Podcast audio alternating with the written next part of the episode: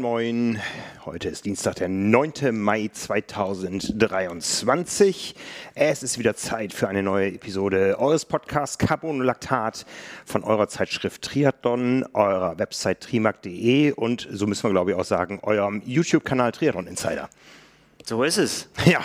Das äh, kann man alles mit aufzählen, definitiv. Ja, und hier sind zwei, die eine Menge zu erzählen haben. Mir gegenüber sitzt euer Chefredakteur. Nils Wiesert, buenos dias. Buenos dias ist, äh, ja stimmt, ist auch Spanisch, ne? Ja. Ich hoffe. mein Name ist Frank Wechsel, ich bin euer Publisher und wir sind äh, zurück.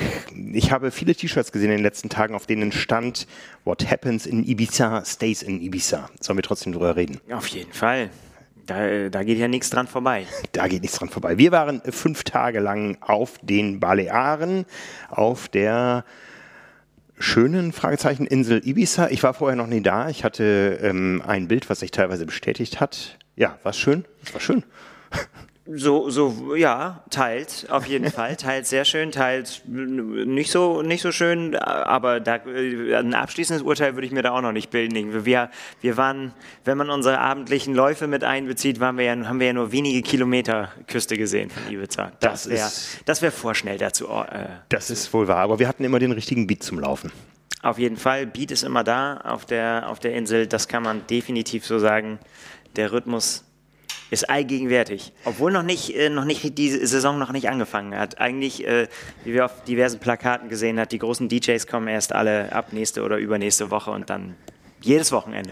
genau, äh, jedes Wochenende, teilweise auch jeden Wochentag. Du kannst also äh, im Wochenrhythmus jeden Abend die Stars durchwechseln, so ungefähr. Ja, wenn du die nötige Knete dafür hast dann und die, an die Tickets kommst und da irgendeiner Gästeliste steht, aber Frank, da kennen wir uns doch nicht mehr mit aus. Seien wir mal ehrlich, das ist nicht mehr unser Thema, da sind wir raus aus der Nummer. Wir haben uns andere Weltstars angeguckt, äh, wegen derer wir da waren und da wollen wir natürlich das Ganze nochmal Revue passieren lassen. Äh, vorausgeschickt nochmal, das wisst ihr aber, wir sind in diesem Podcast kein Ergebnisdienst. Es gab auch noch großen Triathlon in Utah, in Buschütten und so weiter. Aber wir waren auf Ibiza, wir haben eine Menge darüber zu, erreden, äh, zu reden.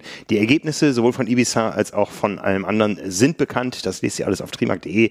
Wir wollen etwas tiefer ins Geschehen einsteigen, aber bevor wir das tun, haben wir einen kleinen Moment Werbung. Da geht es um einen anderen schönen Ort. Der Partner der heutigen Ausgabe ist nämlich der Iron 73 Zell am See Kaprun. Und ich war einmal da und war echt äh, beeindruckt nachhaltig von diesem Rennen, von der Landschaft, auch vom damaligen Sieger, über den wir noch heute sprechen werden. Das war nämlich Jan Frodeno, das war die Ironman 73 Weltmeisterschaft. Sell am See, wie immer so schön gesagt Sell am See. Sell am See. Sell am See. Dort findet dieses Jahr am 3. September der Ironman 73 statt. Dann öffnet der Ironman 73 Sell am See Kaprun seine Pforten mit einer Destination wie aus dem Bilderbuch. Der Schwimmkurs findet nämlich direkt im Zeller See statt. Das ist ähm, ja schon, schon beim Schwimmen atemberaubend, was man da sieht. Dann geht es auf dem Rad durchs Salzburger Land und die Laufstrecke durch die Altstadt. Ähm, ja, das ist, äh, macht das Ganze zu einem Triathlon wie aus dem Bilderbuch. Ähm, Zell am See ein Urlaubsjuwel in aller Welt. Also ich habe mich damals gewundert, wie multikulturell das war. Ähm, ich erinnere mich noch, im Hotel stand hinter dem Fernseher in Deutsch, Englisch und Arabisch, dass man den Fernseher bitte nicht mitzunehmen habe, dass der bitte im Zimmer bleiben solle. Ja, also ähm, wie auch immer, ich habe mir es damals mal erklären lassen, warum so viele Araber nach Zell am See zum Urlaub machen fahren. Und zwar Araber, die sich Zell am See leisten können. Ja, also es gibt da durchaus äh, schicke und teure Pflaster, aber für den Triathlon ist da für jeden was zu haben. Und was vor allen Dingen sehr spannend ist, das Rennen findet am 3. September statt, wenn man jetzt mal nachdenkt, hey, da war doch gerade die Ironman 73 WM am Wochenende vorher. Ja, der Ironman 73 Zell am See ist bereits schon Quali-Rennen für die nächstjährige Ironman 73 Weltmeisterschaft. Und die findet, wie wir alle wissen, in Taupo in Neuseeland statt kurz vor Weihnachten, also zur besten ja. neuseeländischen Sommerzeit am 14. und 15. September 2024. Dafür könnt ihr euch qualifizieren, zum Beispiel beim Ironman 73 Zell am See am 3. September 2023. Ja, allen, die das sich auf die sportliche Agenda geschrieben haben, viel Erfolg. Ich kann es nur empfehlen, empfehlen, das Rennen. Ich glaube, das wäre auch so eins, wenn ich ein bisschen leichter wäre, würde ich da gerne nochmal starten. Daran kann man arbeiten, Frank. Daran äh, kann man, Kannst du arbeiten, wenn du möchtest. kann man arbeiten. Ja, also, wenn ihr jetzt noch nicht auf ironman.com slash im73-cell-am-see am Stöbern seid, dann seid ihr noch bei uns und seid wieder in Ibiza, auf Ibiza. In, auf Ibiza, ich glaube, es heißt, auf Deutsch heißt es Ibiza-Stadt, äh, auf Spanisch heißt es, Ibiza. ja, aber der Ort heißt anders. Äh, Ibiza. Ja, genau. Das ist um, äh, um die Ecke. Ja, wir sind am Mittwoch angereist. Wie wir alle wissen, war am Samstag der große Tag, das lang ersehnte Duell, hat man immer am Anfang gesagt, bis es dann zu einem Triell wurde. Olympiasieger gegen Olympiasieger gegen Olympiasieger. Ja. Viermal Gold hintereinander. Ja, äh, angefangen mit Jan Frodeno 2008, dann zweimal Alistair Brownlee und einmal der jüngste Olympiasieger jetzt, Christian Blumenfeld aus England. Dazu ein Christian Blumenfeld aus England fast. Nein, sorry. Norwegen. Aus Norwegen. Alistair Brownlee natürlich aus England am Krönungstag. Er hat das Rennen nicht gekrönt. Ähm, er äh, war lange so auf Thronfolge. Ja. Naja, zum Rennverlauf kommen wir später. Äh, natürlich auch ein exquisites Frauenfeld am Start.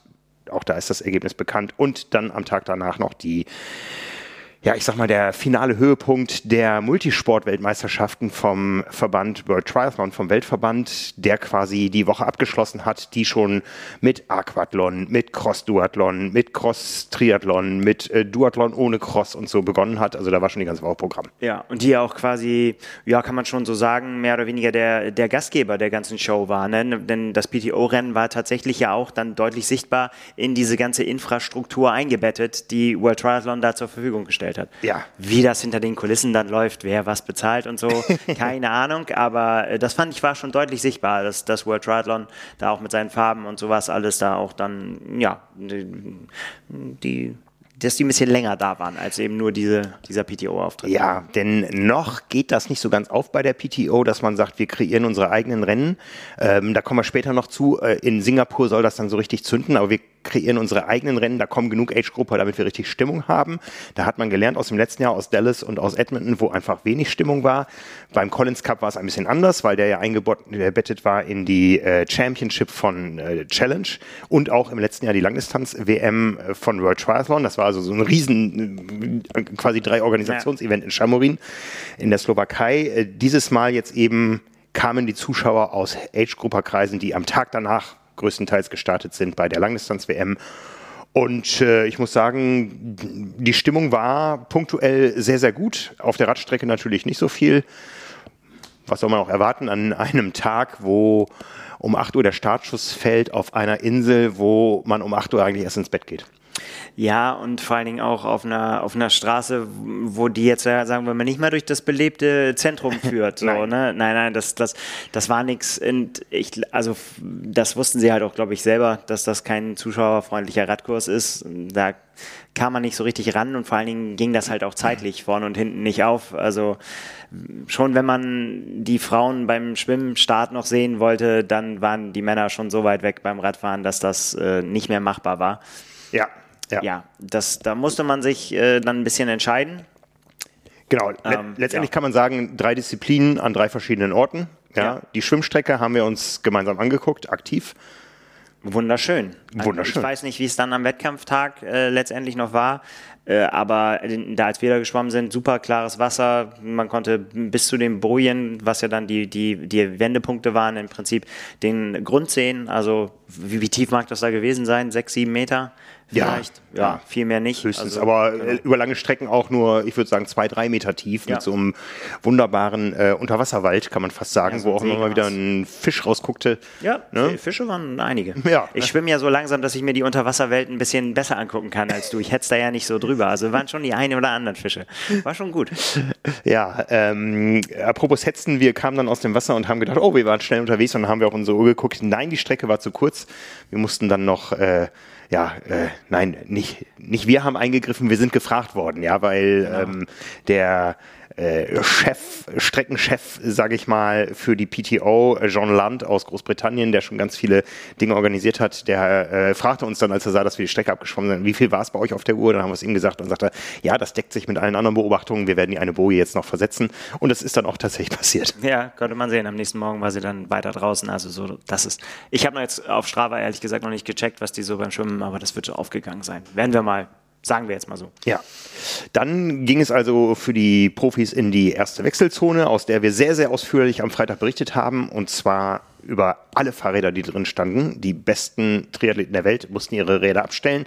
Das könnt ihr alles auf YouTube nochmal sehen, weil äh, der Race Ranger montiert werden musste. Die Athleten wurden während der Zeit im Race Briefing in der Universität erwartet. Das heißt, wir hatten die Wechselzone und die Räder für uns, haben natürlich nichts angefasst, aber alles gefilmt. Das war schön. Ja, herrlich. Ein schönes Erlebnis. Ja, das war, war wirklich cool zu sehen, einfach mal so den neuesten Stand äh, der Profitechnik, also den neuesten Stand der Technik kennt man ja, aber bei den Profis gibt es halt dann doch immer noch das eine oder andere, was eben noch nicht auf dem Markt gibt, wo nochmal ein bisschen getrickst wird und auch sehr kreative Ideen mhm. teilweise, mhm. weil man dann auch schon wirklich auch ein bisschen Gefälle sieht zwischen den super, super, Superstars, die dann auch wirklich äh, ja, Lösungen hingestellt bekommen, die auch komplett aussehen Manchmal auch, dass sie auch Räder fahren, an denen gar nicht so wahnsinnig viel gemacht werden muss, weil schon das von der Herstellerseite schon so funktioniert für, für viele Athleten. Und manche, da konnte man dann halt schon doch sehen, da muss dann ein bisschen nachgeholfen werden. Klebeband, Kabelbinder, mhm. Kreativität verschiedene Marken zusammengebastelt, irgendwie so auch mal den Dremel angesetzt oder ein bisschen Schaumstoff dahin geklebt. Mhm. Äh, war interessant zu sehen, aber da mm, wird sich offensichtlich auch viel Gedanken gemacht. Also der, so dieser Gedanke, ja, die anderen machen das irgendwie auch, dann, dann muss ich, dann muss ich irgendwie nachziehen und kann ich mir irgendwie äh, mir das leisten, da nichts zu machen. Ja. Also ja. war schon, war, war sehr, sehr spannend zu sehen auf jeden Fall. Ja, mit diesen Geräten ging es dann auf die Radstrecke, die von der Wechselzone ungefähr drei Kilometer entfernt äh, begann über vier Runden. Das heißt, es gab erstmal eine Anfahrt, am Ende eine Abfahrt und das war eben das Problem für die Zuschauer. Die kamen da in der Regel nicht hin. Äh, ich habe mich dann auf den Weg gemacht, weil wir natürlich auch Radbilder brauchten. Auf der Strecke selbst war die PTO mit ihren Kameramotorrädern unterwegs. Macht bei dem Rennen auch Sinn, denn es ging eng zur Sache. Es war eine vierspurige Straße, auf der aber nur eine Spur pro Richtung für die Triathleten gesperrt war und auf den anderen Spuren war Stau. Das ging sogar so weit, dieses Wettkampfgelände war so heilig, da kam die Feuerwehr äh, angefahren, Feuerwehr oder Rettungswagen, ich glaube es war ein, nee, ein Rettungswagen war es, der kam angefahren mit Blaulicht und Tatütata, der durfte aber auch nicht auf die Rettung, auf die, auf die Wettkampfstrecke fahren, sondern die Autos mussten irgendwie noch von dieser Spur runter und er ist schön rechts der Pylonen geblieben. Ähm, denn es ging da rasant zur Sache. Die Radfahrer, als sie den Berg da runtergeschossen sind, nur immer leicht ausgebremst durch regelmäßig stattfindende Kreisverkehre, das war schon richtig Action, aber wie gesagt, leider fernab der Zuschauer und auch jetzt nicht so schön, wie man sich Ibiza. Entschuldigung. ja, es war trocken da draußen. ähm, wie man sich Ibiza vielleicht äh, vorstellt, das war so ein bisschen, äh, ja, wenn man sich die drei Teildisziplinen äh, vor Augen führt, sicher die, die aus dem Rahmen gefallen ist, wo es noch Entwicklungspotenzial gibt. Ja, ich glaube, es war auch das, äh, war auch dem geschuldet, dass man gesagt hat, okay, hier wird geschwommen, da wird gelaufen und irgendwie muss man von da dann irgendwie eine Radstrecke finden, die ja. das hergibt für die, für die Personenzahl sozusagen und für, für das zu erwartende Wettkampfgeschehen und dann hat man sich da, glaube ich, dafür entschieden und hat gesagt, naja gut, ja. machen wir das so. Ja, also vier Radrunden, dann ging es wieder zurück in die Wechselzone und von da mit einem weiteren Anlauf, zweieinhalb Kilometer ungefähr, auf die Laufstrecke die dann aus sechs Runden bestand. Und das war dann wirklich spektakulär, weil da waren sie alle, alle Zuschauer, ja, äh, die dann rübergepilgert sind von der Schwimmstrecke ähm, und da richtig Stimmung gemacht haben. Sechs Runden mit Wendepunkten, also die Athleten hatten sich gegenseitig immer im Blick, da konnte man nicht ausweichen.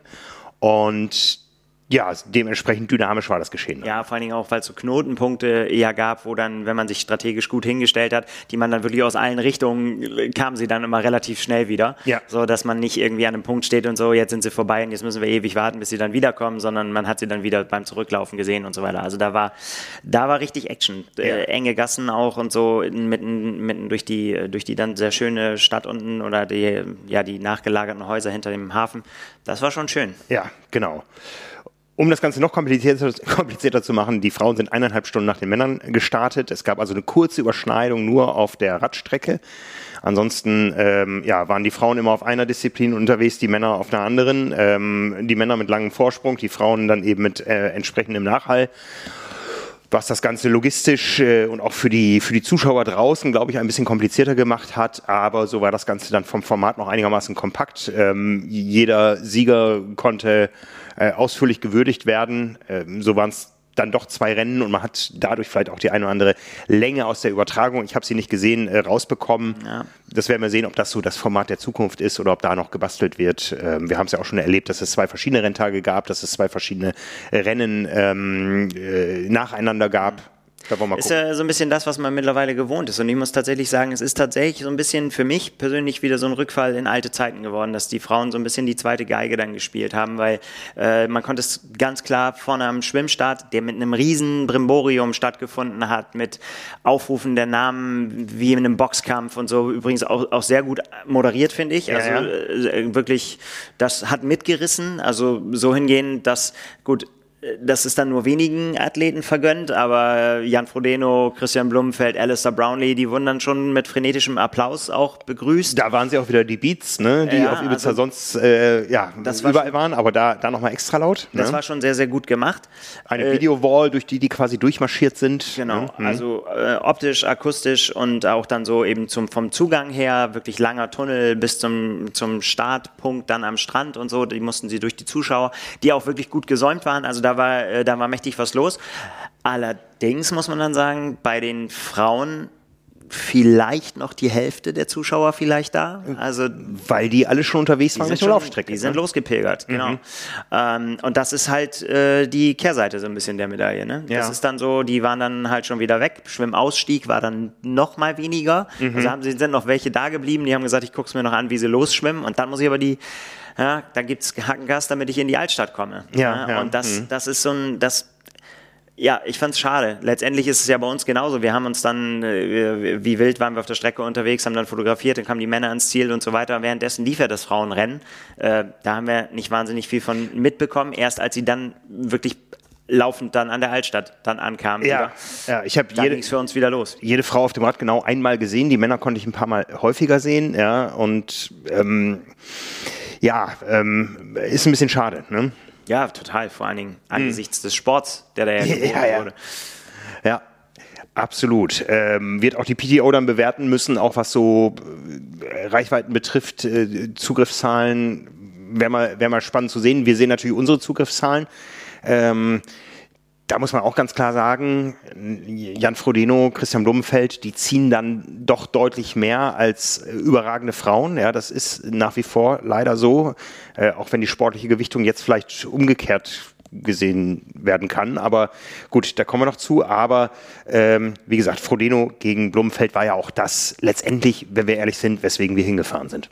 Ja, also es gab viele Gründe, ja, aber wir haben in dem Moment, wo es feststand, Jan Frodeno kommt, haben wir dann überlegt, ja, eigentlich müssen wir dahin. Ja, ähm, es wir haben uns Dallas und Edmonton natürlich auch angeschaut aus der Ferne im letzten Jahr, aber jetzt haben wir gesagt, jetzt müssen wir auch wirklich mal hin und müssen mal wirklich auch äh, sehen und fühlen und hören, wie funktionieren PTO-Rennen, äh, damit wir eben das Ganze nicht nur über PTO-Medien bekommen, ja, die ja. quasi auch verlängert sind durch die Athleten, die von der PTO versorgt werden mit Bildern und so weiter. Aber es ist ja alles immer der gleiche Blickwinkel und da müssen wir mal mit einem anderen Blickwinkel ran. Ja. Nee, das war sehr gut, hat auf jeden Fall war es äh, richtig cool. Also es macht halt, war natürlich auch jetzt hier für uns ein Saisoneinstand äh, nach Maß. Ne? Ja, also es ja. war schon äh, jede Menge Spektakel geboten. Das ist jetzt auch unabhängig davon, dass jetzt mit Anna Haug eine Deutsche gewonnen hat. Ist, ist ja egal letztendlich, aber es war wirklich, wirklich stark was da, was da geboten wurde in beiden Rennen. Es gab Überraschungen, es gab äh, Positionskämpfe, Leute sind geplatzt, Leute sind über sich hinausgewachsen. Also da war wirklich alles, was Triathlon so spannend macht, war mhm. hier wirklich drin. Ähm, und ja, das hat richtig Bock gemacht auf mehr diese Saison, finde ich. Ja, ja. Saisoneinstiege sind ja auch immer für uns gut zum Dinge ausprobieren, äh, auch, auch für die Profis. Wir haben ja damit gerechnet, Jan Frodeno, dass der auf jeden Fall noch schwimmen kann. Ja, ne? natürlich. Wenn wir da mal ins Renngeschehen einsteigen.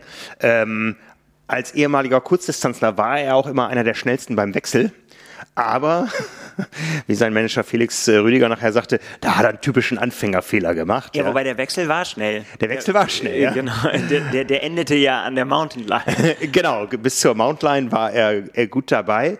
Und dann äh, begab es sich aber so, dass diese Mountain Line in einem Anstieg lag. Da ging es also zum ersten Mal bergauf und da war auf äh, der verlängerten Rampe quasi auf die Straße diese Linie aufgezeichnet und Jan Frodeno vorschriftsgemäß, der weiß natürlich, man fährt schneller Rad, als man läuft, also ähm, steige ich so früh wie möglich aufs Rad. Viele andere, bei Alistair Brownie, glaube ich, habe ich es gesehen, der ist da durchgefetzt und noch ein paar Meter weitergelaufen und er ist dann aufs Rad gesprungen. Ja, da war Jan Frodeno noch am struggeln, weil er in dem Moment irgendwie abgerutscht ist und so und den, den, den Schwung nicht mitgenommen hat, äh, quasi in sicheres, auf sicheres Terrain. Und dann war er auf einmal hinten in der Gruppe und nicht mehr ganz vorne. Ja, Wobei das dann, glaube ich, keine Rolle gespielt Nein. hat für den Rennverlauf. Aber er ist tatsächlich ja wirklich äh, als erster aus der Wechselzone gelaufen und wurde dann quasi auf dem Meter nach der Wechselzone gleich von fünf, sechs Leuten, glaube ich, überholt, die dann an ihm vorbeigeprescht sind. Ja, genau. das war mal wieder so ein bisschen, aber war, äh, ja, passiert. Passiert. Passiert im Besten. Genau. Äh, apropos Besten, wir haben zwar mit Jan Frodeno vorne gerechnet, aber mit Christian Blumenfeld nicht. Das hat sich dann auch bestätigt. Der hatte nämlich dann eine Aufholjagd zu starten, was ihm aber ganz gut gelungen ist. Ja? Und ähm, da gibt es noch so den einen oder anderen starken Radfahrer, der ähm, nicht ganz, ganz, ganz schnell schwimmt. Markus, Magnus Ditlev ja. hat die schnellste Radzeit hingelegt. Ähm, ich würde mal sagen, äh, Hut ab für Christian Blumfeld, dass er es jetzt schon zum zweiten Mal bei einem sehr, sehr wichtigen Rennen geschafft hat, äh, sich an ein Hinterrad zu hängen, was, äh, also im erlaubten Bereich, was stark genug ist, ihn wieder in, in die Spitze reinzufahren, um dann von demjenigen dann wegzulaufen. Also angesprochen auf St. George, da war es Cameron Wolf bei der WM. Äh, mhm. Da hat Christian Blumfeld selbst gesagt, ich wäre quasi weg gewesen. Also mhm. wenn, wenn der mich dann nicht hätte ran, rangezogen wieder. Und diesmal war es eben Magnus Ditlev, der, äh, der da das Heft in die Hand genommen hat, der uns danach im Interview auch ja gesagt hat. Er hat gesagt so, ja, er, Christian war vorne halt, ne, weil, weil der noch ein bisschen schneller geschwommen war. Äh, und hat, hat er gesagt, gesagt, so, aber der ist halt nicht schnell genug gefahren. Der, der, ne, das, das hätte nicht gereicht. Mhm. Und dann hat er gesagt, so, ja, aber wenn ich jetzt an ihm vorbeifahre, dann ziehe ich ihn halt hin. Dann wollte er eigentlich so schnell antreten, dass, dass er ihn los wird, sozusagen, und trotzdem an die Spitze. Hat dann letztendlich nicht, nicht ganz ge gereicht. Also er hat es zwar geschafft, dass er nicht so einen wahnsinnigen Zug hinter sich hergezogen hat, aber richtig, ähm, richtig abschütteln konnte er ihm dann Christian Blumfeld dann doch nicht. Mhm. Und äh, so hat er ihn wieder in die Spitzengruppe gebracht. Also ich weiß nicht, was schickt man aus Norwegen nach Dänemark als Anerkennung? Äh, auf jeden Fall mal ein paar, ein paar freundliche Worte werden da angebracht, glaube ich, irgendwann mal. Nee, aber ja, für Magnus Ditlev, ähm, das ist halt sein, so ein bisschen sein Schicksal, ne? Das, das wird er, das, das wird ihn noch ein bisschen länger begleiten, solange er nicht in der, in der, in der allerersten Gruppe äh, schwimmt, dass er halt ja, sich durchs Feld arbeiten muss und da besteht halt immer das Risiko, dass man jemanden im Gepäck hat, den man nicht gebrauchen kann. Wobei er natürlich aber ja trotzdem auch ein starker Läufer ist. Also es ist ja nicht so, dass dann quasi alles für ihn vorbei wäre hat sich auch so geäußert, auch im, Nach, äh, im Nachhinein, dass er schon auch selbstbewusst in den Lauf gegangen ist. Aber äh, ja, also ich habe das eigentlich schon während des Rennens gedacht, dass dieses, ähm, diese Arbeit, die er da investieren muss, dass sich das noch deutlich mehr rächt. Es hat sich dann ja gar nicht wirklich gerecht. Er ist ja äh, dann, dann äh, gut durchgekommen. Es ist ja nicht so, dass er dann irgendwie noch eingebrochen wäre und Plätze äh, verloren hätte. Aber es hat dann eben auch weder bis ganz vorne gereicht, aber dafür, da war die Musik auch äh, zu schnell ja, ja. vorne. Der Beat war zu schnell. Der Beat war zu schnell. Ähm, du sagtest eben im Fernbereich, das wurde überwacht. Hm, nein, es wurde nicht. Ja, ist die Frage, wie wurde es überwacht? Es kam der Race Ranger zum Einsatz, was bei einem solchen Starterfeld von äh, ja, roundabout 50, 55 Athleten plus Athletinnen ja machbar, überschaubar ist. Ja, die wurden also montiert von der Firma selbst, von Race Ranger ähm, an den Athletenrädern am Tag zuvor und die Athleten, ich nehme an, das war freiwillig, hatten teilweise Aufkleber auf ihren Rahmen oder Lenkern, wo äh, die Farbkodierung hinterlegt war und das ja. war ganz eindrucksvoll äh, auch zu sehen, dass es da unterschiedliche Kodierungen gibt und unterschiedliche Programmierungen, denn der Abstand, der vorgeschriebene Betrag, betrug äh, 20 Meter und äh, bei der WM am Tag danach 12 Meter. Ja, genau. Ne? Und da gab es also unterschiedliche Aufkleber. Ähm, die Kampfrichter hatten unterschiedliche Karten auch, aber wir haben im Vorfeld ja mit dem, mit dem Chef gesprochen, der Kampfrichter mit dem, äh, ja, der, der, der, der Technical, Technical Officials. Ähm, und der sagte, ähm, wir äh, sanktionieren weiterhin nach unseren üblichen Maßstäben. Das Ganze ist ein kleiner Anhalt, aber vor allen Dingen ein Anhalt für die Athleten, dass die Athleten wissen, ja, wenn Sie an das Device, was vorne an der Gabel montiert ist, wenn Sie da drauf schauen und eine Farbe sehen, dann wissen Sie, in welchem Bereich Sie sich bewegen. Und das haben wir auch hinterher beim einen oder anderen äh, rausgehört, dass das durchaus auch mh, äh, hilfreich war, das einzuschätzen. Ja, und ja, man beziehungsweise, dass es eben gar nicht so leicht ist einzuschätzen, wie viel ist es denn jetzt mhm. wirklich. Ne? Und dann kann man natürlich sagen, ja, wenn man defensiver fährt, aber wenn man dann defensiver fährt bei 20 Metern, dann ist es schon mal ganz schön weit weg.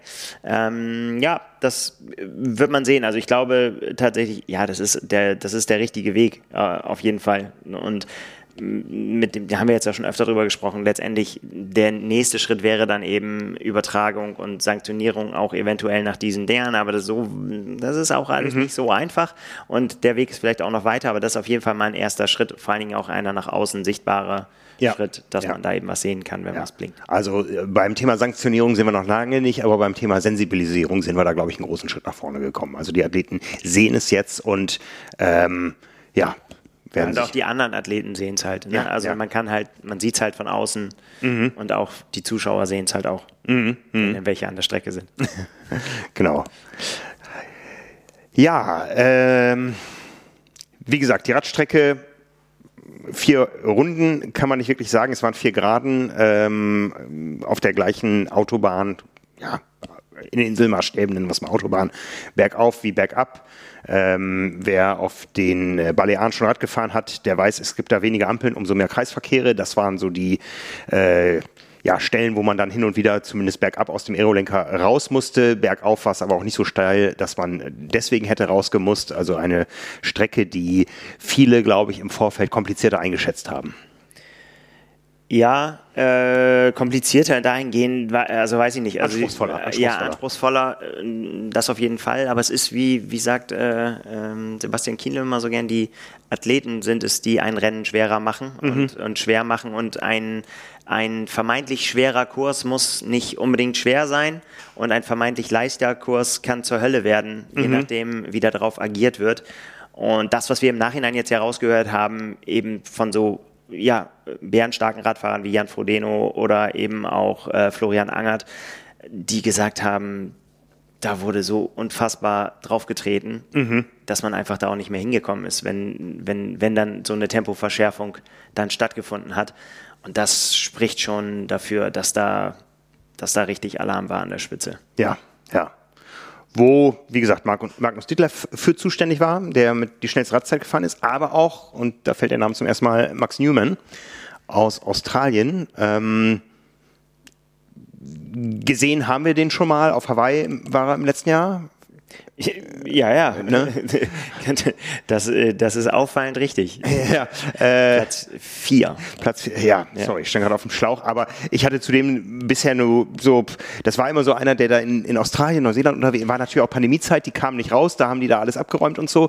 Ne, das ist so der, der Moment, wo die Namen zum ersten Mal aufgefallen sind äh, ja. und, und, dieser Name und ähm, als wir vorher unsere Prognosen abgenommen haben, weder bei dir noch bei mir hat er eine Rolle gespielt. Ja, genau. Das ist äh, auch so ein bisschen, ich bin auch danach darauf angesprochen worden, dass also, was ist denn mit Max Newman, warum äh, habt ihr den nicht aufgezählt? Da habe ich mich dann damit rausgeredet, dass ich gesagt habe, so ja, das gilt ja für ganz viele, die man nicht aufs Podium äh, äh wählen, also wo man einfach sich dagegen entscheiden muss, weil eben nur drei raufkommen und äh, da wäre jetzt, wäre für mich zu weit weg gewesen und da bin ich ganz ehrlich, das ist natürlich immer das, was man so vor der Nase hat. Und du hast es angesprochen, äh, der ist halt halt der, Down Under ist, ist er halt ein Siegerrand.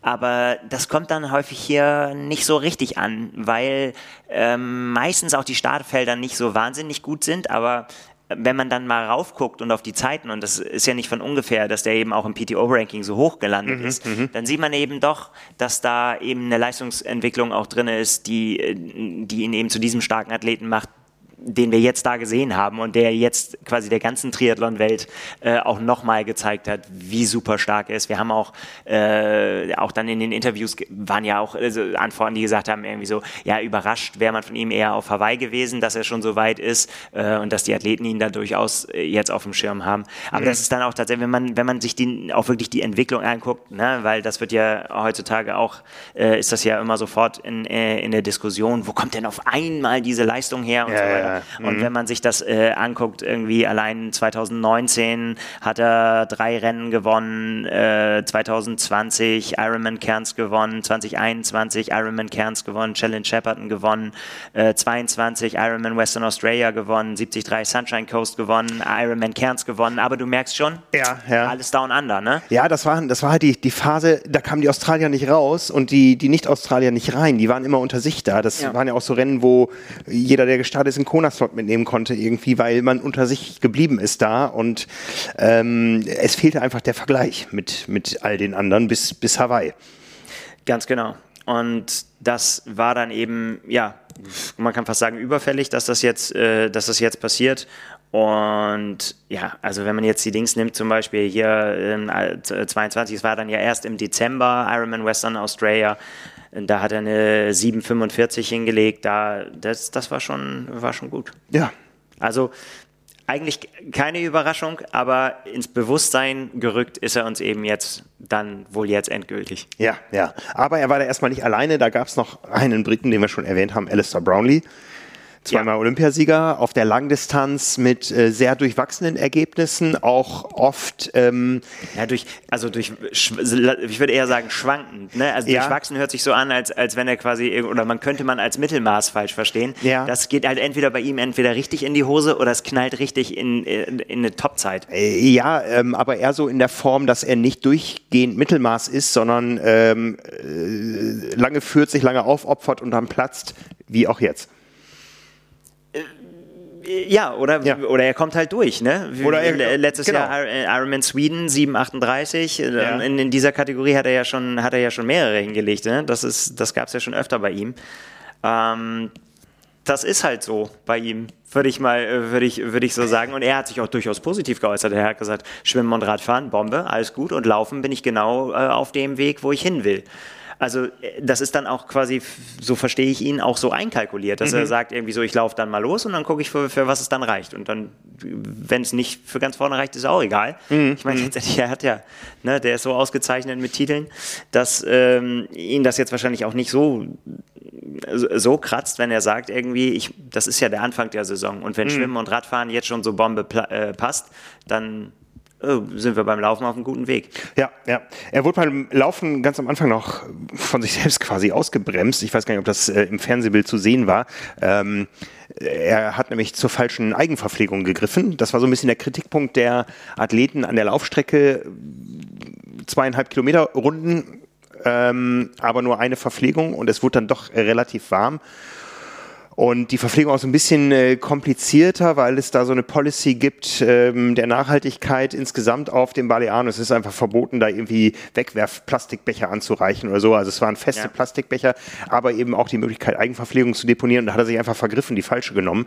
Das äh, ein paar Meter später gemerkt, musste dann zurücklaufen und ich glaube in dem Moment ähm, äh, hat er schon den Hauch von hinten gespürt und ähm, ja, ja, aber äh, wieder geile Show, ne, muss man sagen. Ja, also ich ja. finde, äh, ich, ich mag ja diese, diese offensive Renngestaltung irgendwie auch aufs Risiko, dass es dann nichts wird, aber irgendwann kommt man halt mal durch. Kyle Smith ist auch so ein gutes Beispiel dafür, der ja auch das Rennen lange, lange vorne gestaltet hat und wieder fantastisches Radfahren hatte und so weiter. Aber ja, gut, dann, äh, am Ende hat es dann beim Laufen halt äh, nicht mehr gereicht und so wird man dann Neunter am Ende. Mhm. Ja, das äh, kann passieren, aber man hat sich mutig gezeigt und irgendwann kommt er durch. Ja, ja.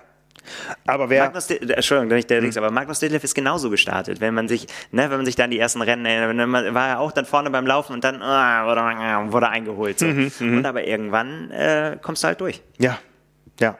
Das ist, ist eine Taktik, die mir sehr gut gefällt. Ja, vielleicht werden wir das ja auch aus deutscher Sicht irgendwann sehen, äh, um da kurz vorzugreifen. Rico Bogen am Tag danach, ähm, alles gegeben, ja. hervorragende Show geliefert, äh, Schwimmen, Radfahren, erste Laufrunde und dann gingen die Lichter aus und er hat richtig gelitten, hat es aber ins Ziel gebracht. Es haben einige richtig gelitten, äh, Franz Löschke, Maurice Clavel und so. Ähm, Joe Skipper, Cody, Joe Skipper. Cody Beals, also da ja. waren wirklich einige Namen, die äh, ja sehr, sehr abgekämpft ins Ziel kamen. Ja. Haben auch nicht alle durchgezogen, aber die, äh, ange, die aufgezählten schon. Ja. Ja, und dann ähm, ja, das äh, konnte aber passieren bei dem Laufkurs. Genau, genau. Der Laufkurs bei den PTO-Teilnehmern war deutlich einfacher, der war komplett flach. Da ging es äh, am Hafen auf und ab nach dieser äh, langen Anlaufgeraden, dann ja mit ein paar großzügigen Wendepunkten und so weiter. Das war alles gut machbar. Ja, wobei auch dann in, durch die Stadt auch dann, also die Wendepunkte waren nicht so, so hart, aber mhm. äh, waren schon, man musste schon auch um die Kurven, also es waren viele so kleine, ja. kleine Dinge. Also das Wort eklig ist da auch öfter gefallen. Ne? ja, kann, kann, ich, kann ich durchaus nachvollziehen. Ja, wie gesagt, Max Newman hat es dann zu Ende gebracht. Ne?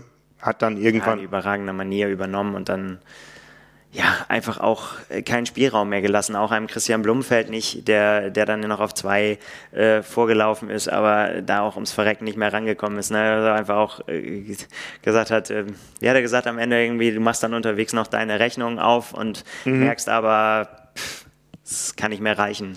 So, ne? Ja, aber ich finde, das Rennen, das hast du ja oft, dass du dann relativ schnell ein Gefühl dafür bekommst bei diesen längeren Distanzen, so wird es ausgehen. Ja, aber jetzt waren ja echt da so ein paar Granaten dabei, wo du dich gefragt hast, wie weit geht das nach vorne? Christian Blumenfeld, ja. äh, Jason West, auch Jan Frodeno, der ja Boden gut gemacht hat da. Ne? Ähm, nicht in dem Tempo wie ein, wie ein Jason West, aber ähm, da war ja durchaus noch viel Bewegung drin.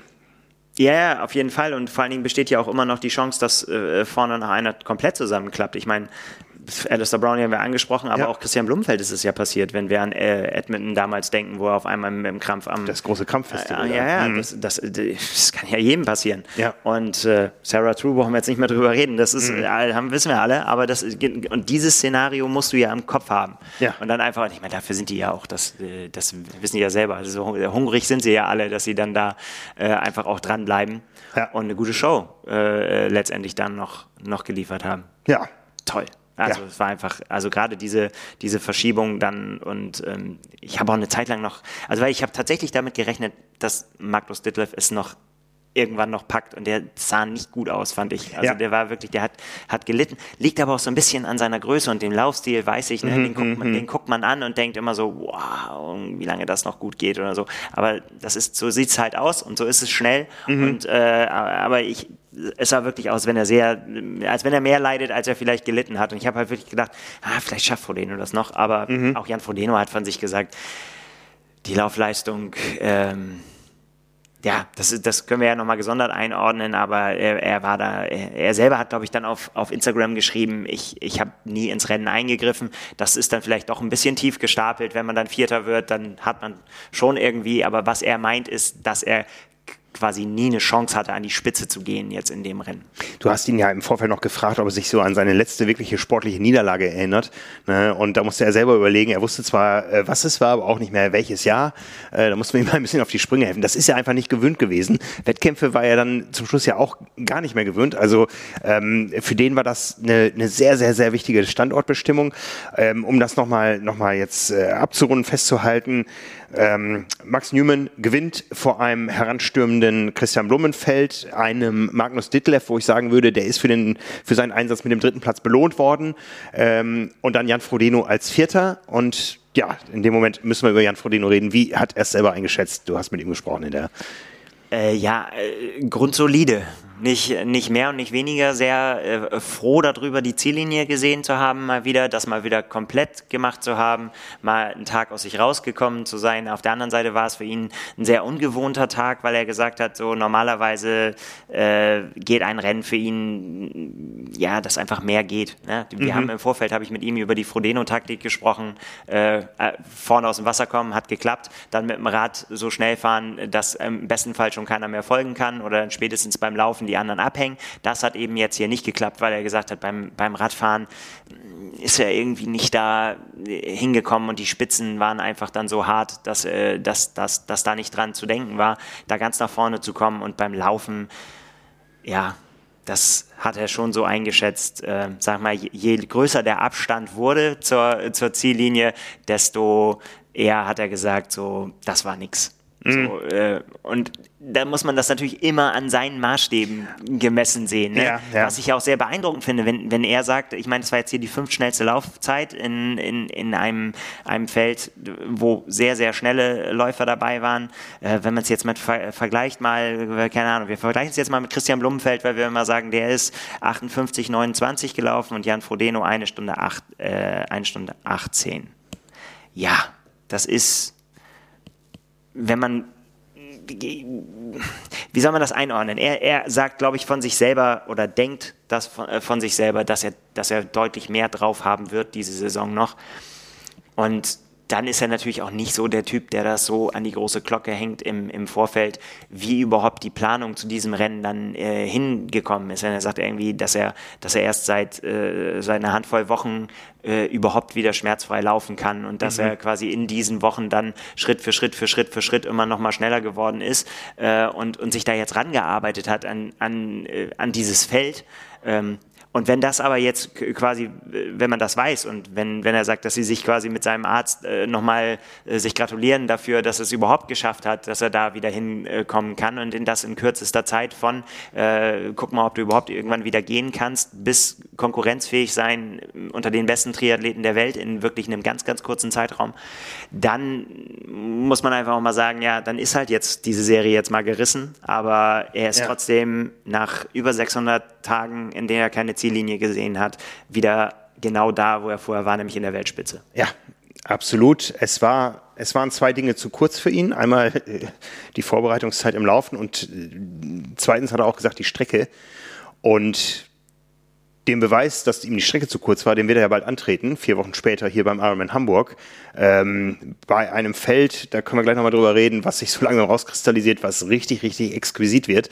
Sehr gut, ja. Ne? Und ähm, da können wir uns schon mal drauf freuen, aber ähm, ja, intern geht der Punkt an dich. Ja, wenn wir an unsere, an unsere Prognosen zur Saison zurückdenken, was das Profigeschäft äh, betrifft, die wir jedes Jahr auflösen, wenn die erste Kerze auf dem Adventskranz brennt, ähm, ja, können wir das schon mal festhalten. Du hast damals behauptet, Jan Frodeno gewinnt nicht die European Open. Ich habe behauptet, Jan Frodeno verliert kein Rennen mehr.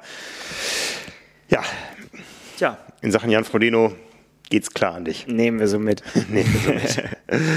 ne? Was gibt es über das Männerrennen noch zu sagen? es waren noch zwei andere Deutsche im Feld. Ja. Ja, ähm, ganz üble Geschichte, glaube ich, wenn du aus dem Wasser kommst und siehst, an meinem Rad sind gerade Mechaniker beschäftigt. So ja. ist es Frederik Funk ergangen, der offensichtlich eine Reifenpanne hatte und ja. ähm, dann ein neues Hinterrad war es, glaube ich. Ja, der, äh, das, das hat halt Luft gelassen an, äh, ja, ähm, ja, war immer dicht, war auch im Vorfeld dicht, war dann auf einmal nicht mehr dicht. Also mhm. es ist ja ganz, ganz blöde Situation für ihn gewesen und hat sich auch äh, tatsächlich hatte, so hat er sich gegen uns ja auch ähm, im Interview geäußert, sich im Kopf dann auch festgesetzt, dass du dir da sehr, dass er sich sehr viel vorgenommen hat und dann ja läuft das Schwimmen schon nicht perfekt, glaube ich, mhm. ähm, und dann aber soll eigentlich ja das äh, folgen, was du, dass du richtig was zeigen willst auf dem Rad und, und richtig einen raushauen willst und das beginnt so, dass du dann da stehst und wartest und mhm, ja, mhm. ist, ist, bitter. Ich ja. habe da höchsten Respekt vor, dass man das dann überhaupt noch schafft, sich dann so durchzuquälen an so einem Tag, an dem du weißt, ich habe überhaupt nichts mehr zu tun mhm. mit dem Ausgang. Und das ist ja trotzdem hart. Und, und man kriegt ja nichts geschenkt und da wird ja auch nicht spazieren gegangen. Also Respekt an Frederik Funk, dass er es so durchgezogen hat, ist aber trotzdem dann ein gebrauchter Tag am Ende. Ja, kann man, glaube ich, so festhalten. Florian Angert war dazu noch am Start. Ja, ist 15. geworden. Ist, muss, glaube ich, auch noch mal in sich gehen, was er mit dem Tag so anfängt. Irgendwie vor allen Dingen, ähm, ja, auch, äh, auch, auch taktisch äh, ob, ob, er alles richtig gemacht hat. Da ist er ja eigentlich immer relativ schnell dabei und analysiert es auch alles sehr treffend immer. Ähm, und vor allen Dingen ähm, hat er ja auch schon, schon vor ein paar Wochen schon deutlich betont, dass Ironman Hamburg sein, sein Ziel ist, wo es quasi richtig explodieren soll und dass man das jetzt mal hier den, den Auftakt einfach mal so, so nehmen muss. Und ich meine, das ist auch das, was wir im Vorfeld äh, diskutiert haben. Bei so einem Starterfeld ist einfach auch kein Raum für leichte Schwächen oder leichte Anflüge von äh, lief heute nicht perfekt in irgendeiner mhm. Disziplin. Da musst du halt in allen Disziplinen da sein, sonst bist du nicht mit dabei. Ja, ja. Ähm, wo du Starterfeld, äh, Starterfeld erwähnst, ich äh, kann dem Ganzen durchaus jetzt was abgewinnen. Ich habe immer gedacht, so, das ist doch öde, so eine längere Distanz mit so wenigen Athleten, aber ähm, nee, das, äh, ich, ich, ich finde dieses Format weniger Athleten auf vielen Runden hat durchaus einen großen Unterhaltungswert. Ja, ja, keine Frage. Also das ist ja das, was wir eingangs auch schon gesagt haben, dass es einfach äh, richtig, richtig gute Renn-Action war ja. und äh, einfach ja, mit auch vor allen Dingen, dass man die auch dann so oft gesehen hat und, und die, die Position, ich weiß gar nicht, wie, wie viele äh, Positionswechsel ich auch wirklich live dann gesehen habe, obwohl ich ja nicht mal das Fernsehbild hatte, sondern mhm. nur an der Strecke, weil man das teilweise ja auch echt weit einsehen konnte. Und dann hast du gesehen, ah, da hinten kommen sie und dann so, ah, jetzt zieht sie gleich vorbei. Also, mhm. mhm. Habe ich paar Mal miterlebt und das war schon, das war richtig gut. Ja, ja. Wer als erstes ins Ziel kommt, hat natürlich auch die Chance, als erstes von uns interviewt zu werden. Und da hat eben Max Newman rausgelassen, ich starte beim Ironman Hamburg. Ja, das ist also, ja, sein nächster Vergleich mit tollen Athleten außerhalb von Australien, wie wir es bisher nur jetzt hier und auf Hawaii gesehen haben. Und das haben wir natürlich auch in unseren weiteren Interviews, hast du es dann äh, ähm, Florian Angert und Jan Frodeno, von denen wir wussten, dass sie auch da starten werden, gesteckt. Und äh, die reagierten durchaus überrascht, sage ich mal. Ja, ne? Äh, du, aber äh, ich meine, betonen ja immer alle, dass sie gegen, gegen die Besten antreten wollen und dass sie starke Konkurrenz wollen und dass das das Rennen schnell macht. Also von mhm. daher, äh, alles cool. Ja. Also da wird es dann, auf jeden Fall ist das ein, ein Faktor, der das Rennen äh, auf jeden Fall nochmal mitgestalten wird, weil einfach ein, noch ein Name ist, der, äh, der dann jetzt auf jeden Fall da zu den Mitfavoriten gezählt werden muss. Mhm, mhm, Und äh, spannenderweise ist dann ja im Laufe des Tages noch ein weiterer Name aufgepoppt mit äh, Alistair Brownlee, der dann auch gesagt hat, so, ich kann mir das auch vorstellen. Und mhm. ja, ich meine, das ist ja, äh, dann, dann wird's gut. Ja. Dann wird's richtig gut. Ja, ja, also der Ironman Hamburg hatte ja bisher vom Starterfeld weil es ja auch dann nur Profi-Frauenrennen waren und so, äh, nicht so riesige Felder. Ähm, wir haben eine grandiose Leistung gesehen im letzten Jahr von Laura Philipp, die jetzt ganz kurzfristig nicht starten konnte auf Ibiza. Zum Frauenrennen kommen wir gleich, aber jetzt das Männerrennen, das wird ein echter Kracher. Ja, wenn man sich das mal überlegt, so aus deutscher Sicht ähm, äh, von den von den Top Top Top Leuten, Löschke, Frodeno, Angert, ja, dann äh, internationale Konkurrenz. Also es wird nicht so äh, Frodeno äh, kriegt er seine einsame Show und ja. wird da nicht gefordert oder so. Also das wird ein echter Leckerbissen. Genau. Ähm, Christian Hohenhaus auch noch dabei. Ähm, äh, Peter Hemmerich hat noch angekündigt, dass er, dass er mit am Start ist. Das sind mhm. ja schon, schon, das ist schon, schon gut. Das ja. wird, wird flott. Und vor allen Dingen auch so, was so die, äh, die Renndynamik dann angeht. Ne? Also äh, es ist dann einfach auch äh, mit Florian Angert und, und Alistair Brownlee hast du dann halt eben auch äh, Leute dabei, die auch äh, Jan Frodeno schon beim Schwimmen dann eben Paroli bieten und nicht, dass der schon weg ist und dann sagst du, ja gut, also, ja. dann war es das jetzt einsam und alleine vorne weg. Ja. Da ist auf jeden Fall schon gleich Musik drin. Ja. Macht es vielleicht ja noch schneller. und äh, Hamburg ist ja schon so schnell. Ja, Großartig, da freue ich mich drauf. Ähm, gefreut haben wir uns natürlich auch aufs Frauenrennen. Wir hatten ja damit gerechnet, ich habe es gerade erwähnt, äh, es kommt da auch zum innerdeutschen Duell. Laura Philipp gegen Anne Haug. Da müssen wir noch ein bisschen länger warten und zwar noch äh, sechs Wochen und fünf Tage. Ich weiß es ganz genau, bis zur Challenge Rot.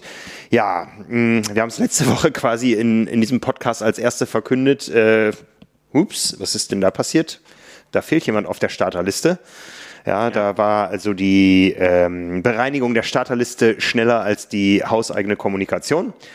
Und ja, Laura Philipp konnte nicht starten. Ähm, sie hatte so ein paar Probleme jetzt seit ihrem letzten großen Rennen und äh, kommt da hoffentlich schnell wieder auf die Beine. Damit noch drei Frauen im Rennen. Anne Haug, Anne Reichmann, die per Wildcard reingerutscht ist und sich mit der das können wir schon mal vorab sagen, mit der schnellsten Radzeit bedankt hat für diese Chance da zu starten. Ja. Und Daniela Bleimehl, auch das können wir leider kurz abhaken.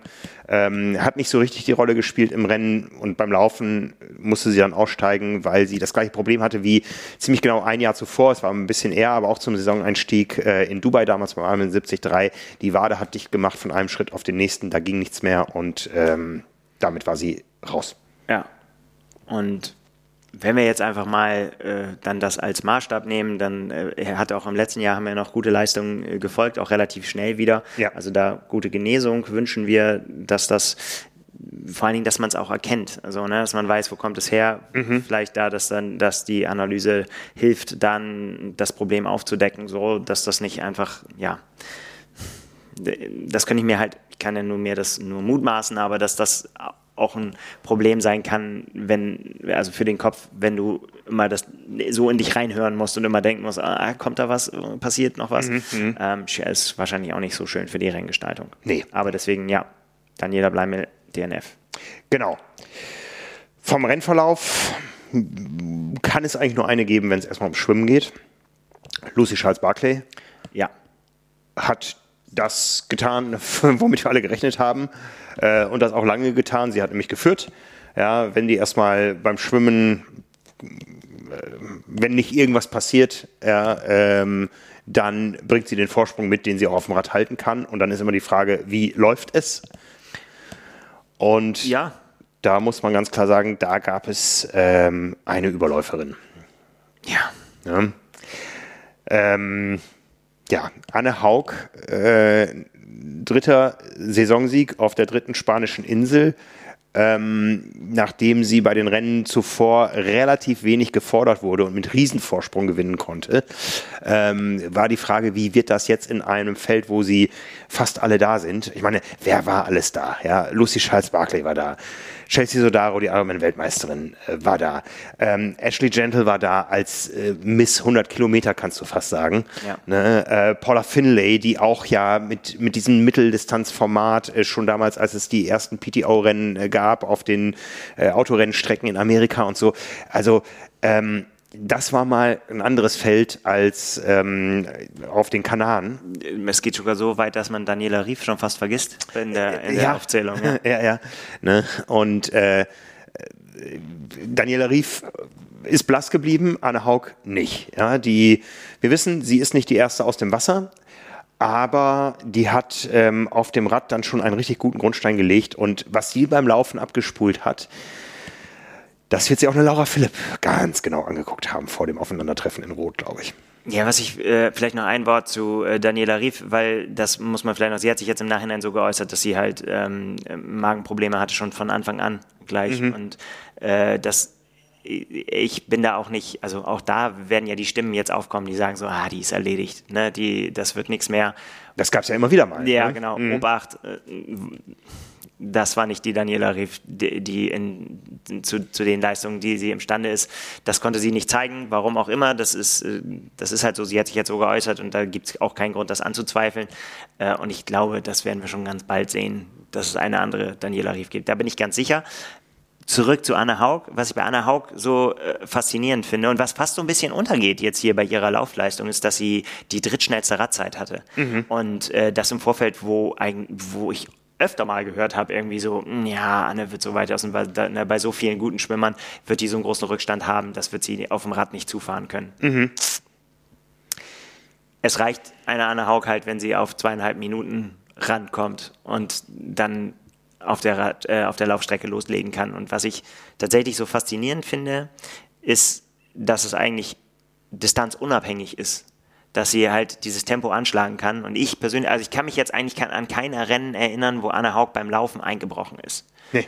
Die schlägt das Tempo an und entweder ihr reicht die Strecke, um Platz 1 zu erreichen oder noch einen weiten Vorsprung rauszulaufen, mhm. oder die Strecke reicht nicht, dann reicht es halt für einen Platz dahinter. Mhm. Aber mit was für einer Konstanz die in der Lage ist, da an die Spitze zu rennen, das ist unfassbar. Ja. Das sah, ich weiß nicht, also im Fernsehen sah es schon auch sehr beeindruckt aus in den Zusammenschnitten, die wir gesehen haben. Live war das einfach nochmal äh, das ist das, was ich vorhin angesprochen habe, diese langen Geraden, wo du dann sehen ja. konntest, da ist sie und sie hat noch so und so viel Rückstand und du kannst, kannst halt zusehen, wie sie das zuläuft und dann einfach ja. vorbeizieht und einfach also, mental ihre Gegnerin zerstört. Das ist, da muss man ja fast sagen, das sah aus, als wenn sie ein bisschen rausnimmt wobei sie bei dem Rausnehmen immer noch schneller läuft als die, die vorne ihre Führung verteidigt in dem Moment, Lucy Charles Barclay. Ja. Und dann pirscht sie sich ran, ganz easy, gibt der Lucy einen Klaps auf den Hintern und zieht dann an, als wenn es um einen Zielsprint geht, um diese Lücke zu reißen, die so schnell so groß wird. Also ähm, ja, das macht Spaß. Auf jeden Fall. Also das war, äh, war, war stark mit anzusehen und, und vor allen Dingen, weil du Laura Philipp vorhin angesprochen hast, die hat halt am Anfang der Saison im Interview mit uns gesagt, dass sie weiß, dass es auf dieser Distanz ähm, andere Frauen gibt, die auch da deutlich schneller sind und mhm. so und dass man, dass sie daran arbeiten muss, dass sie da äh, konkurrenzfähig ist und dass sie da Bock drauf hat und, und einfach diese Schnelligkeit reinkriegen will. Das wissen wir jetzt nicht, ob ihr das gelungen ist. Bei Anna Haug kann man sagen jetzt definitiv, die hat das. Die ja. hat das drin, sowohl auf dieser Distanz und die wird das auch auf der Langdistanz drin haben. Ja. Und das wird, das ist verrückt, dass man, dass man das so hinkriegen kann. Ähm, ja, ich meine, wenn wir jetzt hier mal reingucken, Tamara Jewett ist die, die auch ja eine fantastische Läuferin ist, hat die zweitschnellste Laufzeit und die ist gelaufen 1,421 und Anne Haug ist gelaufen 1,255. Ja, ja, übrigens schneller als die eben schon erwähnten Herren Angert und Funk. Ja, die, ich, die, warte mal, wir müssen jetzt mal, ja, mal eben gucken, 1,52, äh, 2, 1,255 zu, was haben wir denn hier? Wir haben hier, ja, also die wäre auch bei den Männern auf jeden Fall hier äh, äh, stark mit dabei gewesen. Ne? Also so viele Männer, die äh, gibt es nicht, die, die das laufen können. Ne? Also wir haben hier Jason West, wir haben Christian Blumenfeld, wir haben Max Newman, ja, Magnus Ditlev, Jan Frodeno waren noch schneller, Alistair Brownlee, Ben Canute und dann hört es aber auch schon fast auf. David McNamee, okay, ein paar waren doch dabei. Mhm. Ja, aber äh, man ist auf, sie ist auf jeden Fall da auch im, im, im Männerfeld der Kampfmann gegen Mann, wie man sagt. Vertreten, ja, ja. Auf jeden Fall. Ja, also das war wirklich eine Überlegenheit, die habe ich, ich habe sie auf Nummer 1 getippt, da war natürlich so ein bisschen, ähm, ähm, ja, als deutsches Triathlon-Medium auch so, äh, schwangen da vielleicht auch andere Dinge mit, auch so ein bisschen der, äh, äh, bei aller Neutralität äh, natürlich auch so ein bisschen Lokalpatriotismus und eben auch dieses, ähm, diese Erfahrung die wir ja verfolgt haben da auf Lanzarote und Gran Canaria, dass sie eben super stark laufen kann. Aber eine eine solche Überlegenheit und ein solcher Punch, dass da niemand auch nur annähernd mitgehen kann, das ist schon großartig. Und das war jetzt das dritte Rennen in Folge. Jetzt kann man natürlich darauf hoffen, äh, oder wie wir Anne kennen, die hat, die hat so viel Lust und Motivation, ähm, eigentlich fast drauf setzen, dass das jetzt nicht eben eine Saisonfrühform ist. Das haben wir immer mal häufiger sehen es eigentlich noch, dass die Leute erstmal schlecht in die Saison starten und sich dann berappeln. Ja, ähm, und wenn sie das hält, und es sind, wie gesagt, nur noch sechs Wochen und fünf Tage, bis zum richtig, richtig großen Showdown. Ähm, ich fasse die Klammer mal etwas weiter. Anne Haug gegen ähm, Laura Philipp gegen Chrissy Wellington. Ja, also äh, die werden um die Weltbestzeit da fighten und äh, meine Prognose ist, äh, die wird fallen und das ist so ein Schallmauerbruch, die wird danach noch häufiger fallen und ähm, da, das, wird, das wird super spannend bei den Frauen. Ja, ich glaube, das Zweite ist, ist auch tatsächlich, glaube ich, wirklich wichtig, dass man da einen Sprung sieht jetzt bei den Frauen in der Spitze. Ja. Auch wenn es vielleicht nicht ganz so tief ist, aber die Spitze ist viel, viel, viel besser geworden ja. in, den, äh, in den letzten Jahren einfach. Ja, also Chrissy Wellington, die war damals, die war so weit vor allen anderen, ja, und die war einfach ihrer Zeit voraus. Und da kommt jetzt ein ganzes Pack, was diese Zeit aufholt und äh, allen voran jetzt aktuell Momentaufnahme Anne Haug. Genau, das muss man, ja. glaube ich, so sagen. Ähm, ja, Chelsea Sodaro wäre jetzt interessant gewesen. Ähm, wir haben danach noch äh, kurz ihren, ihren Lebenspartner, ich weiß gar nicht, wie verheiratet sind, äh, ich glaube ja, äh, getroffen. Der hat gesagt, sie hatte äh, Knieprobleme, ein bisschen mhm. ja, und lieber vorsichtig rausgenommen. Der Sommer kommt erst noch und so, mhm, kein, mhm. kein nichts riskieren jetzt hier da im Rennen. Also von daher ist, ist sie das jetzt endlich, endlich dann ein bisschen schuldig geblieben. Ist halt manchmal so, Äh, aber das sind halt halt die großen Namen, äh, die da rausgefallen sind. Ansonsten ähm, waren aber vorne auch tatsächlich wirklich, die, die ja wirklich echt gefeitet haben. Eben Ashley Gentle, die trotzdem echt zufrieden war, hat sie gesagt, so, ne? weil sie hat auch so ein bisschen auch Respekt, glaube ich, davor gehabt, dass sie ja jetzt dann wirklich nach diesem unfassbar guten Jahr, äh, in der sie zur, zur Queen of 100k geworden ist, so, ne, dass ja. man gesagt hat, irgendwie so, die, die, das ist genau ihr Ding und sie, sie ist jetzt total auf der Mitteldistanz angekommen und so und das stimmt auch alles. Mhm. Und er hat aber selber ein bisschen Respekt davor gehabt, kann man das halten? äh, wie sieht das aus und so weiter. Und deswegen war sie, war sie sehr, trotzdem sehr zufrieden jetzt. Äh, Lucy Charles Barclay hat sich danach so geäußert, dass sie gesagt hat, so, ja, mein, genau. mein also Gott. Das, um das noch einzuordnen, Ashley Gentle hat dann auch noch Lucy Charles Barclay überholt. Ne, das ist äh, das Podium gewesen, Haug vor Gentle und Charles Barclay. Genau. Und aber auch die auch, auch, auch, auch Lucy hat ja nicht dann aufgesteckt oder so, sondern hat das Ding weiter durchgezogen. Und das fand ich sehr schön, hat jetzt im Nachhinein sich geäußert, so dass sie, dass sie gesagt hat, das ist ihr nochmal jetzt bei diesem Rennen nochmal aufgefallen, wie sehr sie das, dieses, dieses Rennen gestalten und gegeneinander antreten liebt und äh, dass es dann einfach auch ein dritter Platz einfach auch fantastisch ist, so in, in so einem Feld, äh, äh dass ihr das einfach unglaubliche Freude macht, da dabei zu sein und zu gucken, wer gewinnt und dass es gar nicht darauf ankommt, dass man das jetzt gewinnt, also das ist alles andere als eine Niederlage ist, ne? so, sondern dass das einfach, das ist Rennen, ne? Ja. Rennen gestalten, Racing. Ja. Äh, und dann am Ende gucken, wer dann an, an dem einen Tag eben die Nase vorne hat. Ja. Und äh, ja, was du vorhin noch zu Anna Haug gesagt hast, ich glaube, dass äh, da nicht das Risiko besteht, dass sie, dass so eine früh, früh, früh Form ist oder so, da äh, spricht alleine der Coach dafür, Dan Lorang, der das genau auf dem mhm. Schirm haben wird, wann sie wie, wo äh, sein muss und äh, dass das eher jetzt noch eine Form ist, wo sie noch einen drauflegen wird. Ja, ja. Gem gemutmaßt. Ja. Ja, was war es wert? Äh, wir wissen, die Siege erstmal am Tag des Rennens 100.000 Dollar bei der PTO. Das ist eine Menge Holz, ja. Da gibt es für einen Ironman-Weltmeistertitel nicht so viel mehr und ansonsten muss man weit, weit gucken, bis man das findet. Ja, es ist ein bisschen weniger geworden in der Summe. Früher gab es mal die Millionen pro Rennen. Jetzt sind 600.000, aber es gibt ja noch die Jahresendabrechnung und das ist die Frage, was war das wert? Du bist ja äh, da deutlich tiefer drin im Punktesystem als ich nach langen Gesprächen mit Thorsten Radde.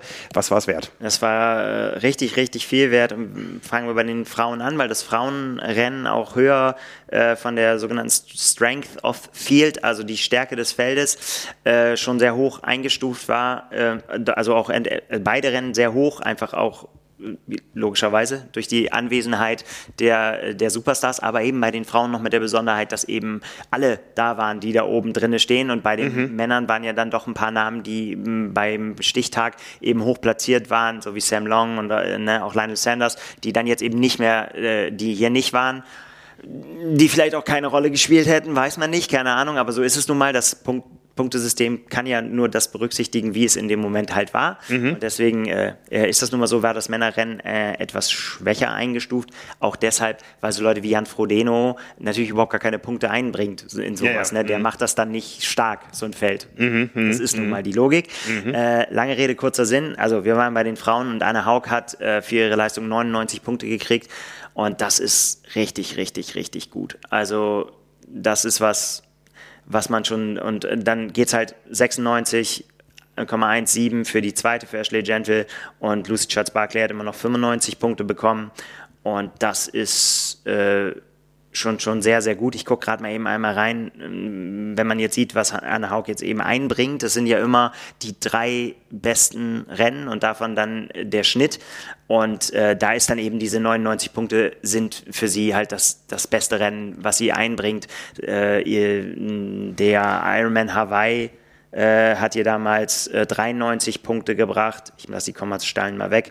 Und Challenge Rot 22, 89 Punkte. Mhm, also mhm das ist schon richtig eine Menge Holz, 99 Punkte. Das geht schon so ein bisschen Richtung das perfekte Rennen, muss man fast sagen. Mhm. Ja, also da wäre halt nur äh, letztendlich, wenn sie es jetzt durch den, durch durchs Schwimmen jetzt geschafft hätte. Also die Einzeldisziplinen spielen jetzt ja da in dieser Zusammenstellung keine Rolle, ne, sondern es geht halt tatsächlich nur die Endzeit. Die wird halt gemessen an dem, äh, wie die Konkurrenz an dem Tag abgeschnitten hat. Also mhm. ähm, könnte jetzt nicht, also in dem Fall könnte man jetzt halt nicht sagen, wenn sie noch jetzt schneller geschwommen wäre, hätte es mehr Punkte gegeben, sondern es wäre nur, wenn sie das schnellere Schwimmen auch in eine schnellere Endzeit hätte ja, ummünzen ja, können.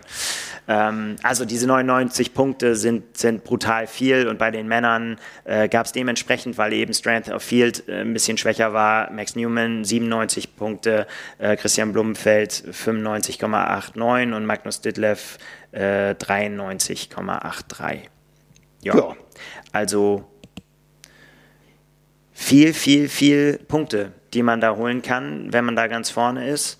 Wir gucken mal so, wenn wir weiter gucken nach unten, was war denn Platz 10? Wenn man mal so gut, Holly Lawrence ist äh, Zehnte geworden, hat 84 Punkte immerhin noch mitgenommen und äh, bei den Männern äh, Aaron Royal auf 10 85 Punkte. Und Ne, wir haben es eben gerade gesagt, äh, Anne Haug, ihr drittbestes Ergebnis von, von Rot waren 86 Punkte. Und das, ja, das war ja schon auch ein, auch ein Granatenauftritt. Ähm, das war halt ein, da hat sie, nee, was haben wir gesagt? 89 Punkte, ne?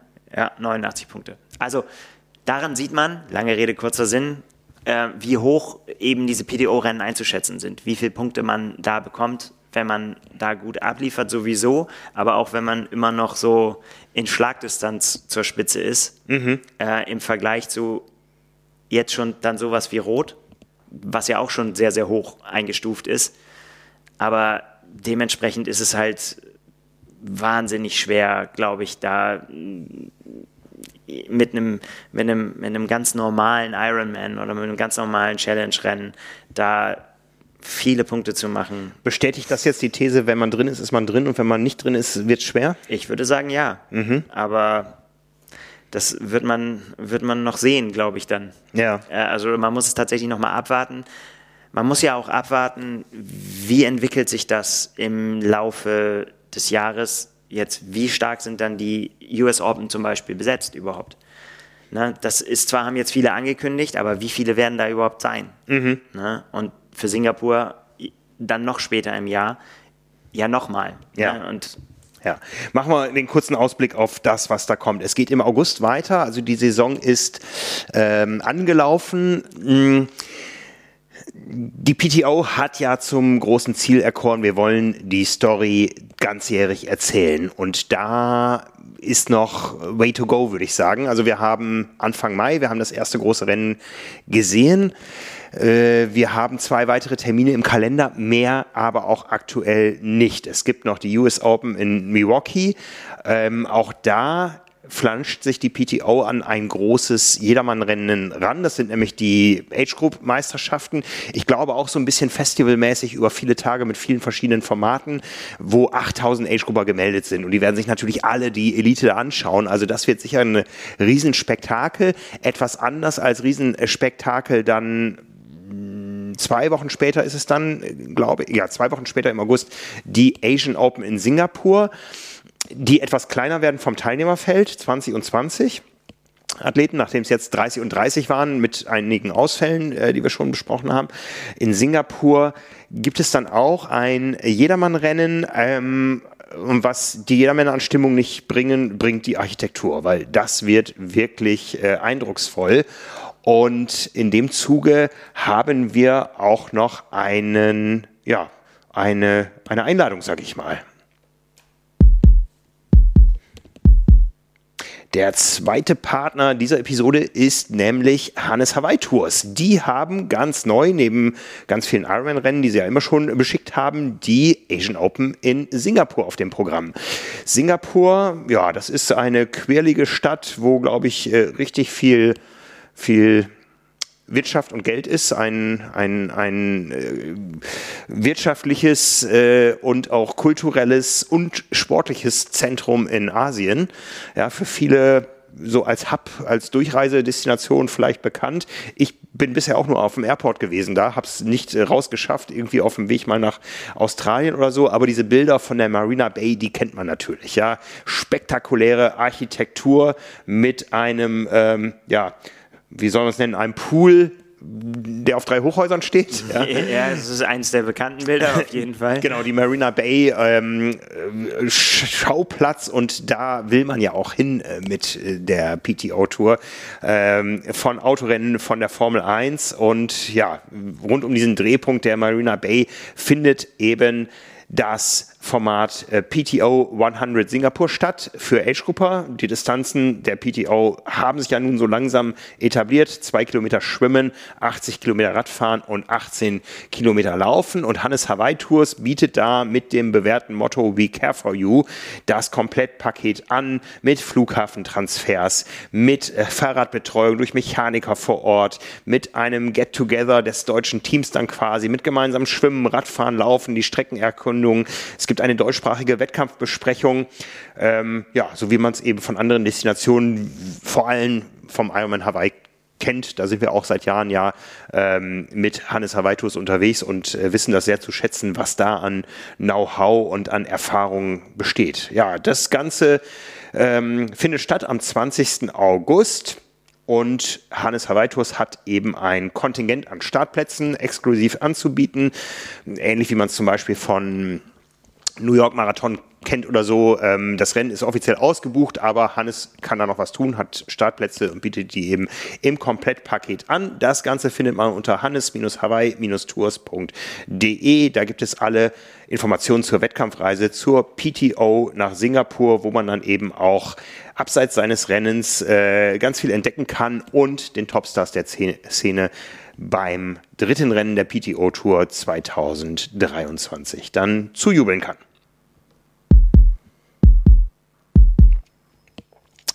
Ja, die PTO. Ähm, bevor wir über die sprechen und wohin die Reise da geht, äh, müssen wir noch über einen sprechen, der nicht vor Ort war, aber trotzdem allgegenwärtig. Colin Chatier hat uns ja jetzt über zwei Wochen begleitet. Das Thema ist mhm. bekannt, ist bei einer Out-of-Competition ähm, Wettkampf nein, out of competition, nicht Wettkampf, sondern out of competition Dopingkontrolle aufgefallen im Umfeld äh, von Ironman, ähm, auf EPO positiv getestet worden, hat sofort alles gestanden, auf die Öffnung der B-Probe äh, verzichtet, äh, eine dreijährige Sperre wegen seines ähm, Geständnisses äh, also bekommen, normalerweise wären vier Jahre fällig gewesen, hat aber gesagt, ich komme nicht zurück, das tue ich dem Triathlon-Sport und vielleicht auch mir selber nicht an.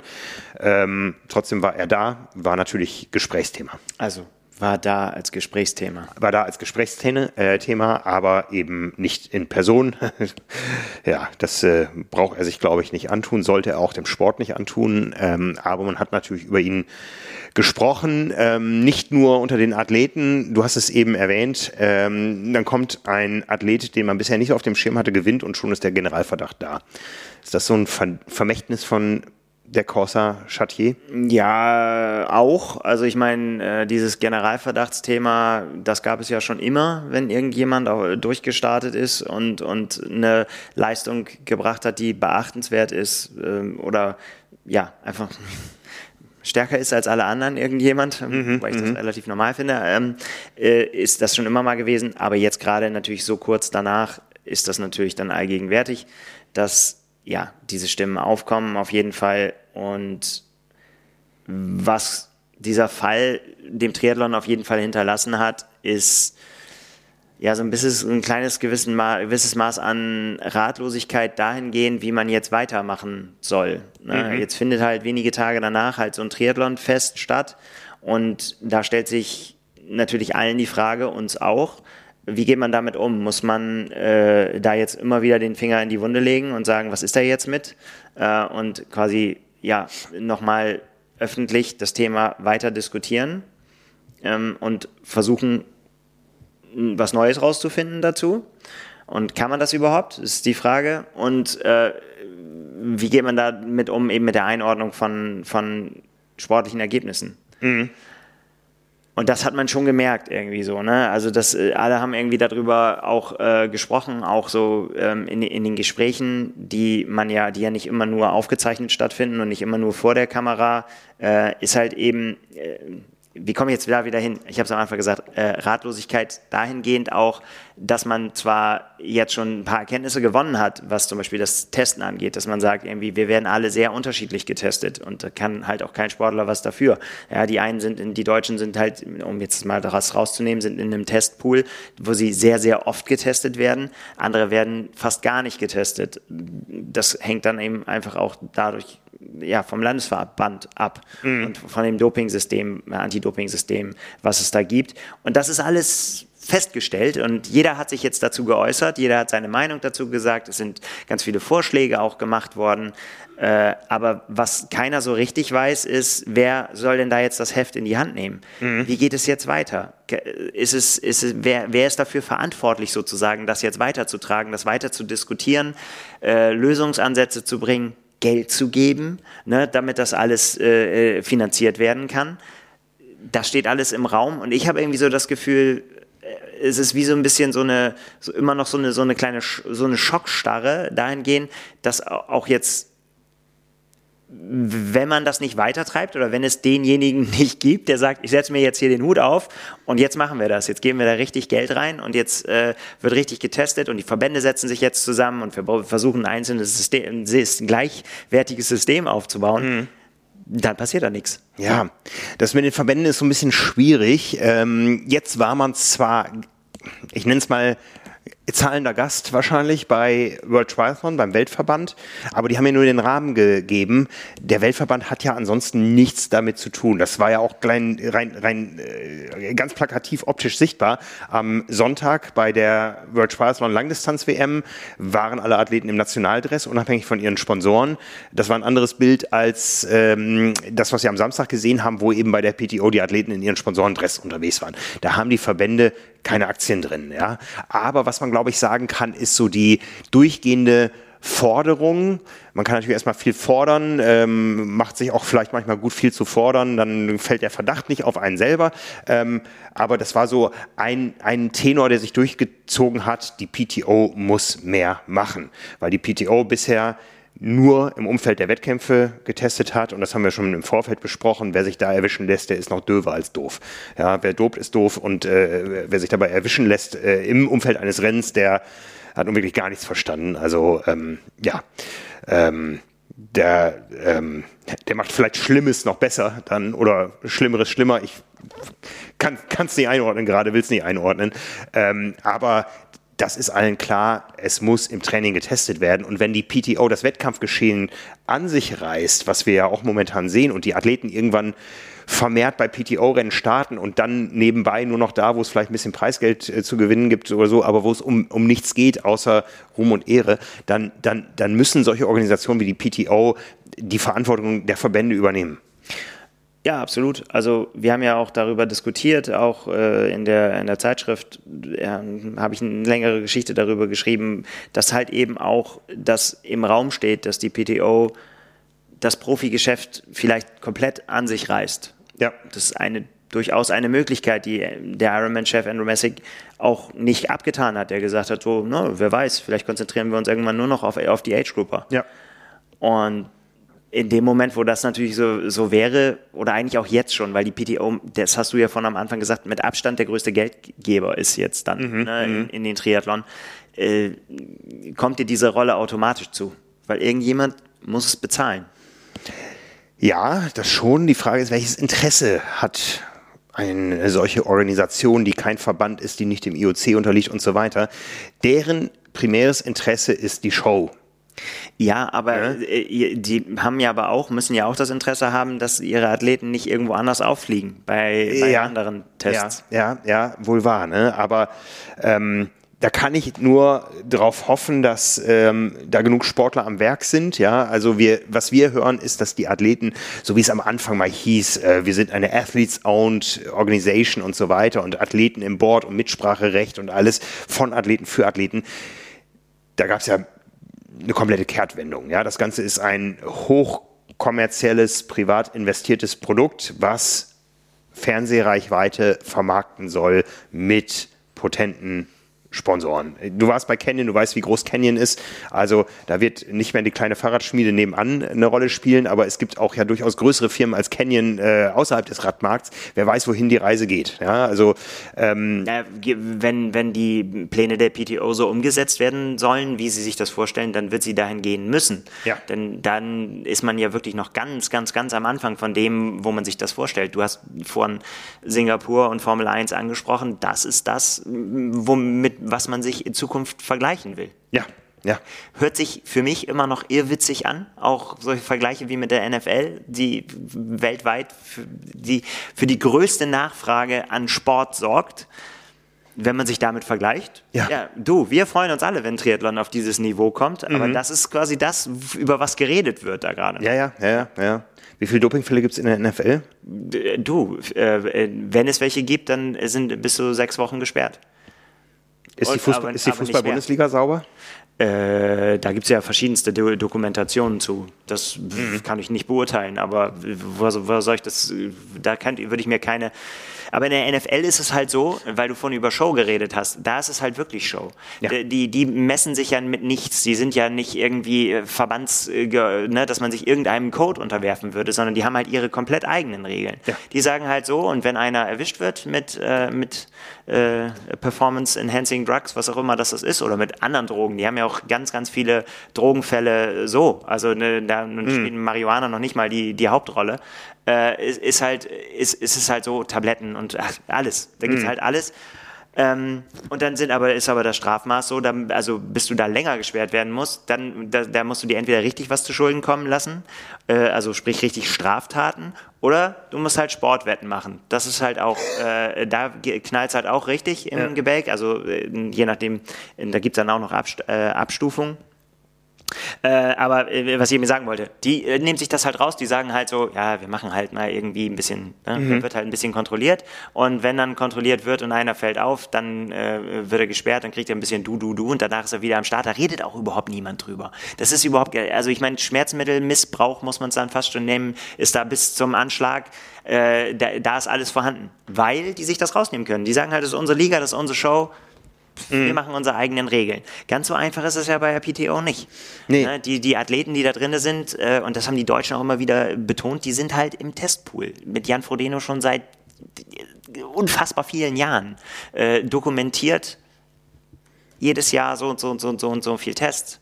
Whereabouts, äh, ich weiß nicht, keine Ahnung, ich, was, was sind 15 Jahre oder so bei, bei, bei Jan Frodeno fast jetzt schon, die er im, im, im Kadersystem ist und im, im Poolsystem, wo er quasi äh, von jedem einzelnen dieser Tage. Länger noch, der ist vor 15 Jahren Olympiasieger geworden. Ja, mhm. also dann weiß ich nicht, wie oft er dann vorher getestet mhm, wurde, mhm, aber ähm, war ja auch einer, der quasi, wie man dann so schön sagt, irgendwie auch dann mit seinem Olympiasieg ja einen Sprung gemacht hat.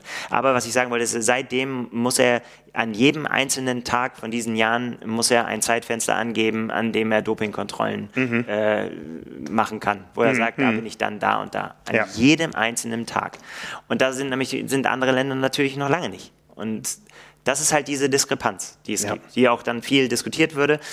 Aber eben, und da stelle ich mir halt einfach die Frage, ohne dass ich eine Antwort darauf geben äh, könnte, wer soll das anstoßen? Ja. Wo soll das herkommen? Und wieso sollte, also das ist jetzt ein bisschen zugegeben sehr pessimistische Haltung, wieso sollte das dem Triathlon gelingen, wo das anderen Verbänden und anderen Sportarten, die jetzt schon viel, viel weiter sind in der Öffentlichkeit, auch nicht gelingt? Ja, ne? Da müsste der Triathlon eine Vorreiterrolle einnehmen. Ja, ja. Weiß ich nicht, ob das gelingt. Vielleicht, ich bin immer, eigentlich bin ich ja immer der, der Berufsoptimist. In diesem Fall bin ich eher Pessimist oder vielleicht sogar Realist. Ja. Ich hatte ein, eine, eine ganz üble Bege Begegnung ähm, an der letzten Boje. Ich war am Sonntag ähm, beim World Triathlon Rennen bei den Age-Gruppern. Die Profis waren schon weggeschwommen, war ich im Wasser und habe Fotos gemacht.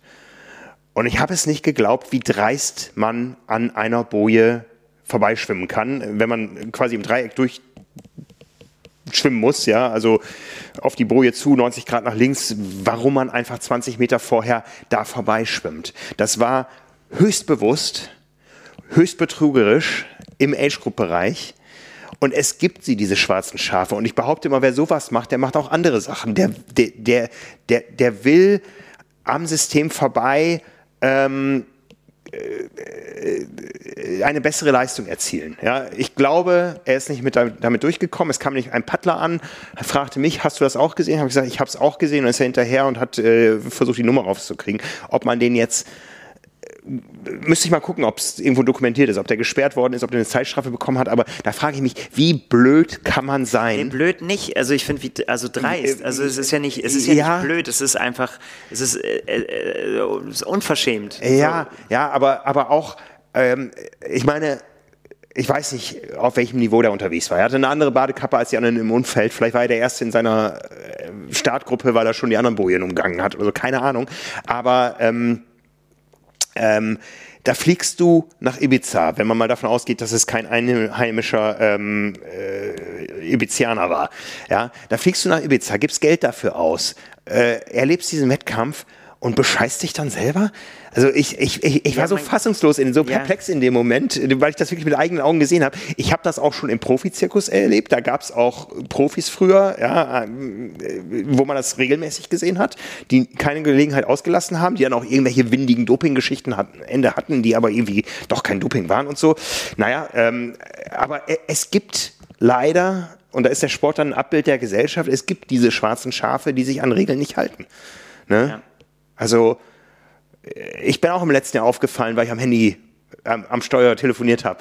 Ja, äh, ja hab auch, ne? absolut. Äh, aber aber da, äh, ja, ne, also ja, aber ich finde, ich finde, ähm, wir sind immer noch im Sport und dazu betrügen, das ist so, man muss immer, ich, ich, bin auch so hin und her gerissen. Ja, auf der einen Seite, es wird immer nach lebenslangen Sperren äh, gefordert, aber wir haben ein Rechtssystem und in jedem Rechtssystem hat ein, ein äh, Verurteilter ähm, die Chance, sich zu bewähren im Leben und irgendwann wieder seinen Dingen nachgehen zu können. Beim Doping sehe ich das so ein bisschen anders. Wer nachweislich über Jahre lang, ähm, äh, wie es ehemalige Radsportler getan haben, äh, die im Triathlon aufgetaucht sind, wer jahrelang nachweislich äh, gedopt hat, der trägt eine ähm, Leistungsentwicklung Zeit seiner Karriere in sich. Ja, der hat auch zehn Jahre später noch einen Leistungsvorteil, weil er in seiner Jugend anders trainieren konnte als saubere Athleten. Da meine ich, äh, da muss man durchaus andere Maßstäbe ansetzen. Colin Chartier hat es in der Form richtig gemacht, dass er gesagt hat, ich bin raus, ich komme nicht wieder. Ja, und ähm, ähm, so viel Restmoral kann man hoffentlich äh, zukünftig häufiger erwarten, wo einer das jetzt mit einem Beispiel gesagt hat, äh, ähm, ja, so ist das. Ich weiß ja. gar nicht, ob das äh, tatsächlich, ob man da von Restmoral reden kann oder ob das nur einfach ist, so, ich habe keinen, also kann ich mich nicht reinversetzen, keine Ahnung. Ich kann mir auch vorstellen, wieso, ich habe einfach auch keinen Bock darauf, mich jetzt damit auseinanderzusetzen. Ja. Dass alle mit Finger ja, ja. mich zeigen. Vielleicht auch das, ne? Das ich meine, das ist, das ist vielleicht so was, wo das System sich selbst reguliert. Du weißt, wenn du zurückkommst, wirst du der Geächtete bleiben. Ja. Ne? Und viele werden nicht mit dir reden, werden dir einen Handschlag bei der Siegerehrung verweigern und sowas. Und ähm, das ist dann vielleicht auch Selbstschutz, sich das nicht anzutun. Ja? Der Mann ist noch jung, hat andere Dinge noch im Leben zu, zu erledigen vielleicht.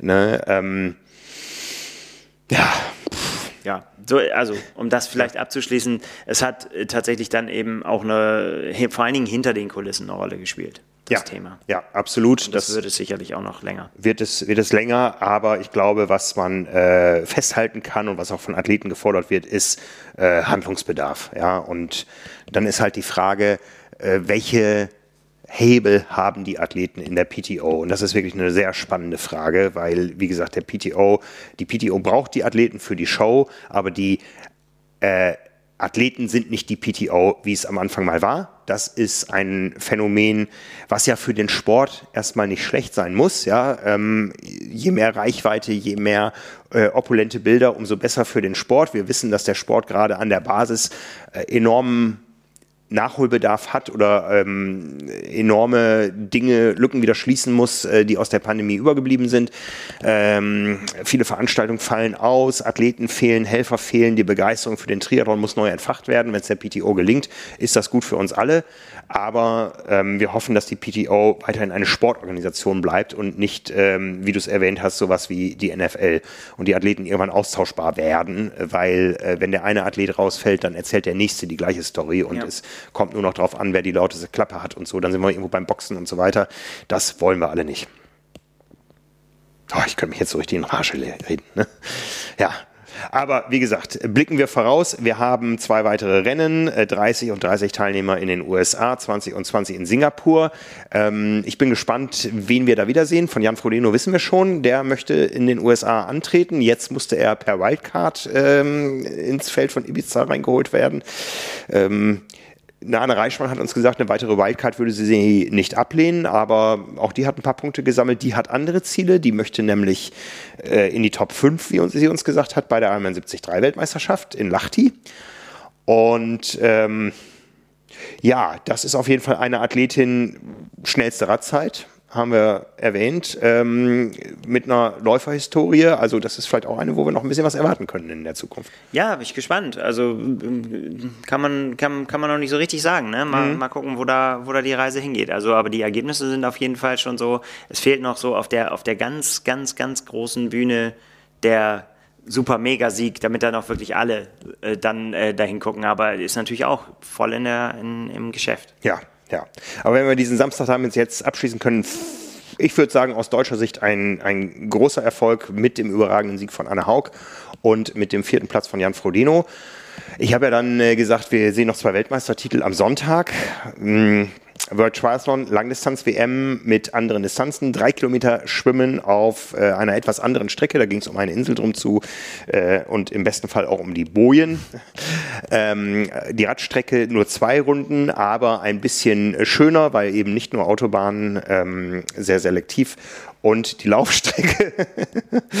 ja, äh, müssen wir beide wieder grinsen gerade. Ja, aber freudig muss ich da grinsen. Also, äh, ja, wir, da, da äh, äh, müssen wir ja so, so, so weit, müssen wir es gestehen, irgendwie so tief sind wir dann vorher nicht in die Laufstrecke eingetaucht. Wir sind so ein bisschen äh, so sie abgelaufen und es war auch vorher nicht ausgeschildert. Das heißt, man wusste nicht so richtig, wo führt sie lang. Wir wussten nur irgendwo über den Berg und so, haben uns dann eine Straße gesucht und äh, sind dann auf einem Schotterweg gelandet und sind dann irgendwie Treppen, haben ein bisschen Sightseeing gemacht und sind so durch die Altstadt gelaufen und haben so ein bisschen uns so äh, einen zugegrinst und haben gesagt, naja, wie werden sie ja über den Berg rüber müssen.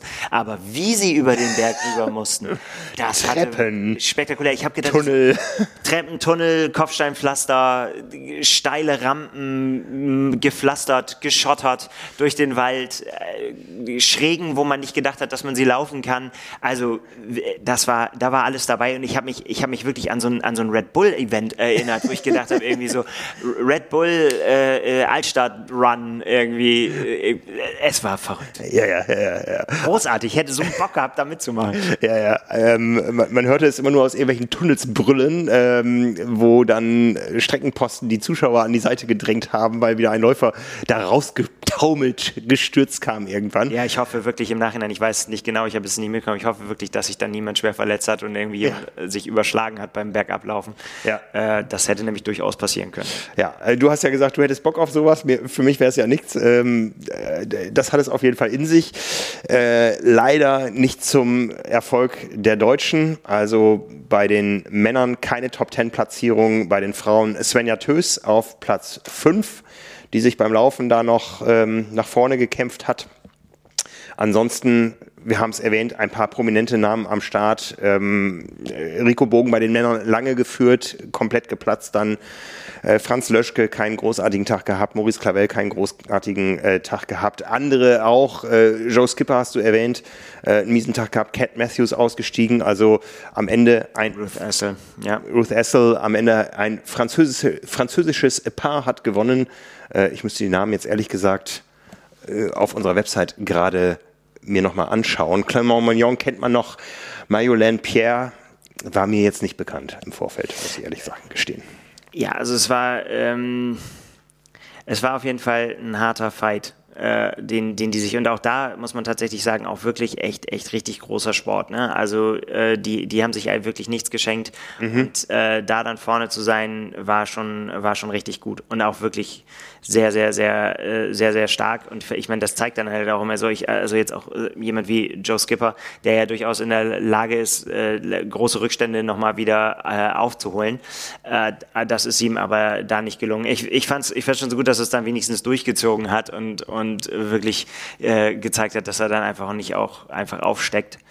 Mhm. Ähm, ja. Ja, wie gesagt, ohne den vielleicht möglichen Erfolg, also da waren schon einige Namen dabei, mit denen, wo wir mit mehr gerechnet haben. Wo es nochmal sehr auffällig wurde, war dann abends im Pascha, der Nummer 1 Disco der Welt, Club. Ähm, Möglicherweise, ich hatte es eingangs gesagt, Frank, wir sind da raus. Wir sind da raus, wir sind da raus. Ne? Es äh, gab nämlich die Siegerehrung im altehrwürdigen, kann man fast sagen, Pascha, 50 Jahre alt. Das kann man sagen. Ja. Der Club ähm, mit dem bekannten äh, Kirchenlogo.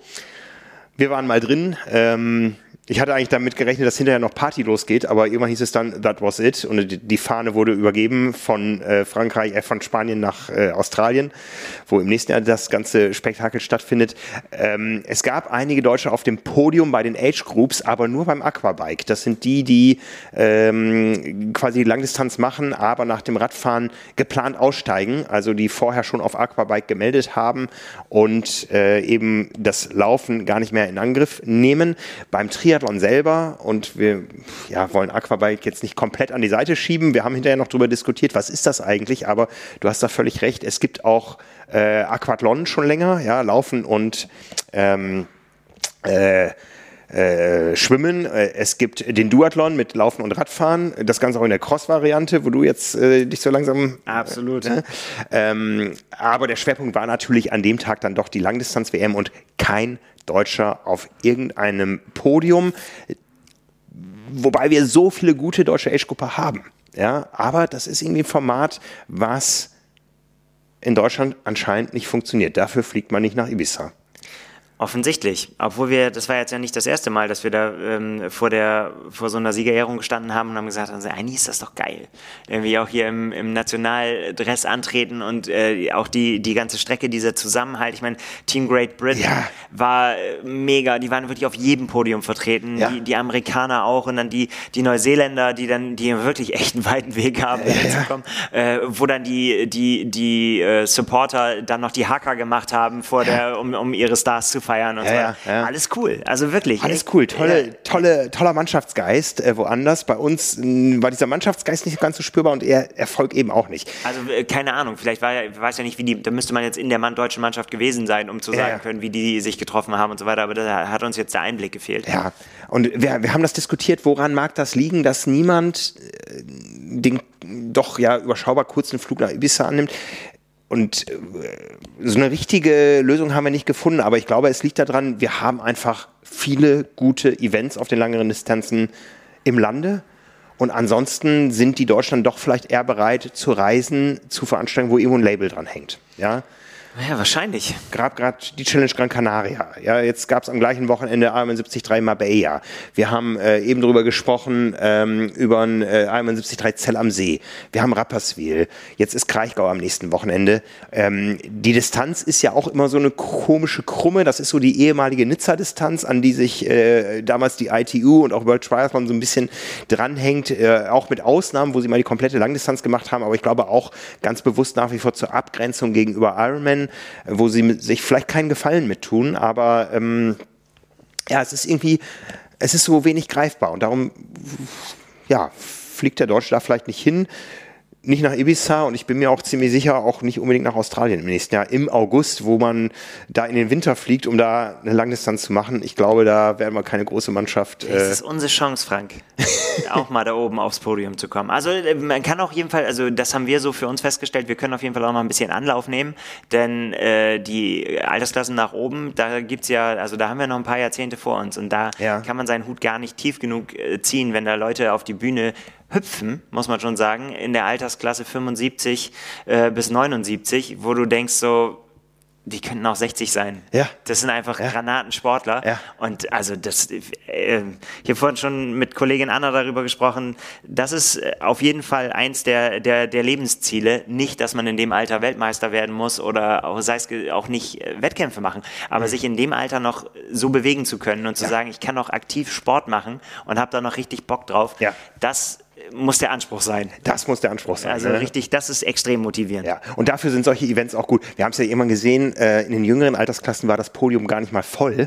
Ne? Ja. Es sind dann doch eher, es ist dann doch vielleicht auch eher ein etwas älteres Publikum, was sowas macht. Ähm, vielleicht haben die auch eher so Berührungen mit Verband und so weiter.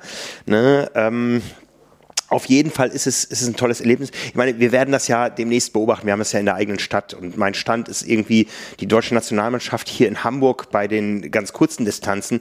Die wird irgendwie 350 Mann stark. Und da glaube ich, da kommt richtig Stimmung auf. Das weiß ich noch damals von der, von der damals Kurzdistanz-Weltmeisterschaft in Hamburg hier 2007, ja. äh, die Daniel Unger dann gewonnen hat noch als Krönung. Aber was da im Age-Group-Bereich abging, das war großartig und da hoffe ich jetzt auch drauf. Und vielleicht ist das ja auch wieder so ein Türöffner, dass die Leute sagen, hey, ich mache auch mal irgendwie äh, für die Zukunft eine Planung, mal bei einer Kurzdistanz-Weltmeisterschaft zu starten, wenn sie nicht in Hamburg oder in Deutschland stattfindet. Ja, möglicherweise. Also ich äh, glaube das ja ganz, ganz fest, dass, dass Hamburg jetzt dieses Jahr einfach auch nochmal so ein, ja, so ein, so ein Wendepunkt, einfach auch mit den Staffeln und so weiter und den, den spannenden Formaten, dass es einfach anspornen kann, äh, letztendlich, ja, zu sagen, das will ich auch. Mhm, mh.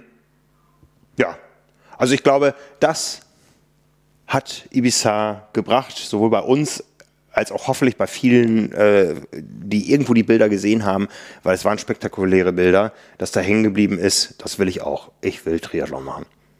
Ja. Und äh, ja, bei den, äh, um, um das vielleicht noch, weil wir es vorhin auch gesagt haben, äh, punktetechnisch war das für die, äh, für, die, für die Sieger hat sich das auf jeden Fall auch richtig gelohnt. Also Marjolaine Pierre hat äh, 92 Punkte mitgenommen, weil die natürlich einen granatenstarken Vorsprung auf Sarah Svensk hatte. Und äh, das schlägt sich dann natürlich trotz einer relativ niedrigen Strength of Field und auch, äh, nee, also äh, dann, da, da kommen halt die Punkte zustande und das mhm. darf man nie vergessen. Und das war ja auch der Grund dafür, warum auch jetzt hier doch durchaus auch namhafte Athleten am, am Start waren, ist halt diese mega hohe Eingruppierung dieses Rennens. Ne? Mhm, es ist mhm. halt äh, wirklich was, wo man wirklich Punkte machen kann.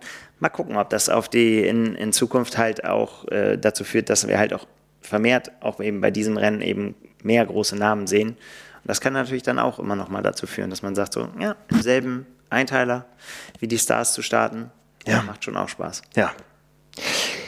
Ja, das waren so ein paar Einblicke. Ähm, ich muss sagen, es hat sich richtig gelohnt, hinzufahren nach Ibiza, weil wir mal wieder ähm, das äh, einige Vermutungen bestätigt bekommen haben, auch einige Dinge neu gelernt haben darüber, wie der Triathlon-Sport heutzutage funktioniert auf äh, Weltniveau. Ja, also ganz viele Einblicke, wo wir sagen, okay, das sind momentan die Maßstäbe, nach denen sich die Profis richten, ähm, wie Veranstaltungen aufgezogen werden und so. Und äh, das war wichtig, da mal wieder über den Tellerrand hinauszublicken. Es war ja auch unser beider erster Wettkampfkontakt äh, mit der PTO. Mit der PTO ist man natürlich irgendwo in Kontakt ähm, laufend äh, und beobachtet das, aber es war gut da gewesen zu sein, um ähm, ja, das Ganze jetzt auch über die Saison äh, mit diesem Wissen beurteilen zu können. Ja. Und ich bin sehr gespannt, wie sich das entwickelt. Und nach der Saison ziehen wir mal ein Fazit und nach einer Saison, die die PTO ja selber als Übergangssaison beschreibt. Und nächstes Jahr soll es dann richtig knallen. Da sind wir dann wieder drauf gespannt. Da sind wir dann wieder drauf gespannt. Ja, also jetzt bleibt erstmal, äh, ja, dass die Saison jetzt, Saison jetzt auch hier losgeht. Kraichgau, ja, schon Ende nächster Woche. Ja, da werdet ihr nächste Woche im Podcast dann drüber reden. Ich bin raus. Du bist raus. Ne, ähm, auch mit einem exquisiten äh, Teilnehmerfeld und dann kommen sie in kurzen Abständen, die ganzen großen Events. Hier Ironman Hamburg. Wie gesagt, Ironman 73 Zell am See hat noch Startplätze frei mit der Chance, sich für die Ironman 73 Weltmeisterschaft in Neuseeland zu qualifizieren. Also ein großes Kino. Ähm, über Hannes gibt es noch Plätze bei der PTO in Singapur. Also für jeden was dabei. Die Links zu diesen beiden Partner-Events oder zu diesen beiden äh, Werbepartnern dieser Ausgabe stellen wir in die Show Notes. Ähm, wie gesagt, äh, Taupo kenne ich noch nicht. Zell am See kann ich durchaus empfehlen. Zell am See. Zell am See. Und äh, wenn ich nicht vorher irgendwie ratlos im Urlaub wäre, würde ich mich jetzt auch sofort dafür anmelden. Das wäre doch mal eine Aussage. Ja, in diesem Sinne. Wir hören uns wieder. Mich erst in zwei Wochen. Ja, vielleicht auch nicht, weil dann äh, haben andere Leute Eindrücke aus dem Kraichgau. Ähm, ich bin gespannt, was sich da abspielt. Ich werde es äh, aus der Nähe, aber trotzdem aus der Ferne verfolgen. Ich radel da quasi vorbei an dem Wochenende. Und äh, ja, euch da draußen eine schöne Zeit, jetzt wo der Sommer wieder losgeht, wo man draußen Radfahren kann. Ja, und für ganz viele von uns stecken mitten in der, Wett in der unmittelbaren Wettkampfvorbereitung. Ganz genau. Es ist jetzt Zeit. Es geht los. Ja. Ja. Ich freue mich. Ich mich auch. Bis dahin. In diesem Sinne, besten Dank. Ciao. Ciao.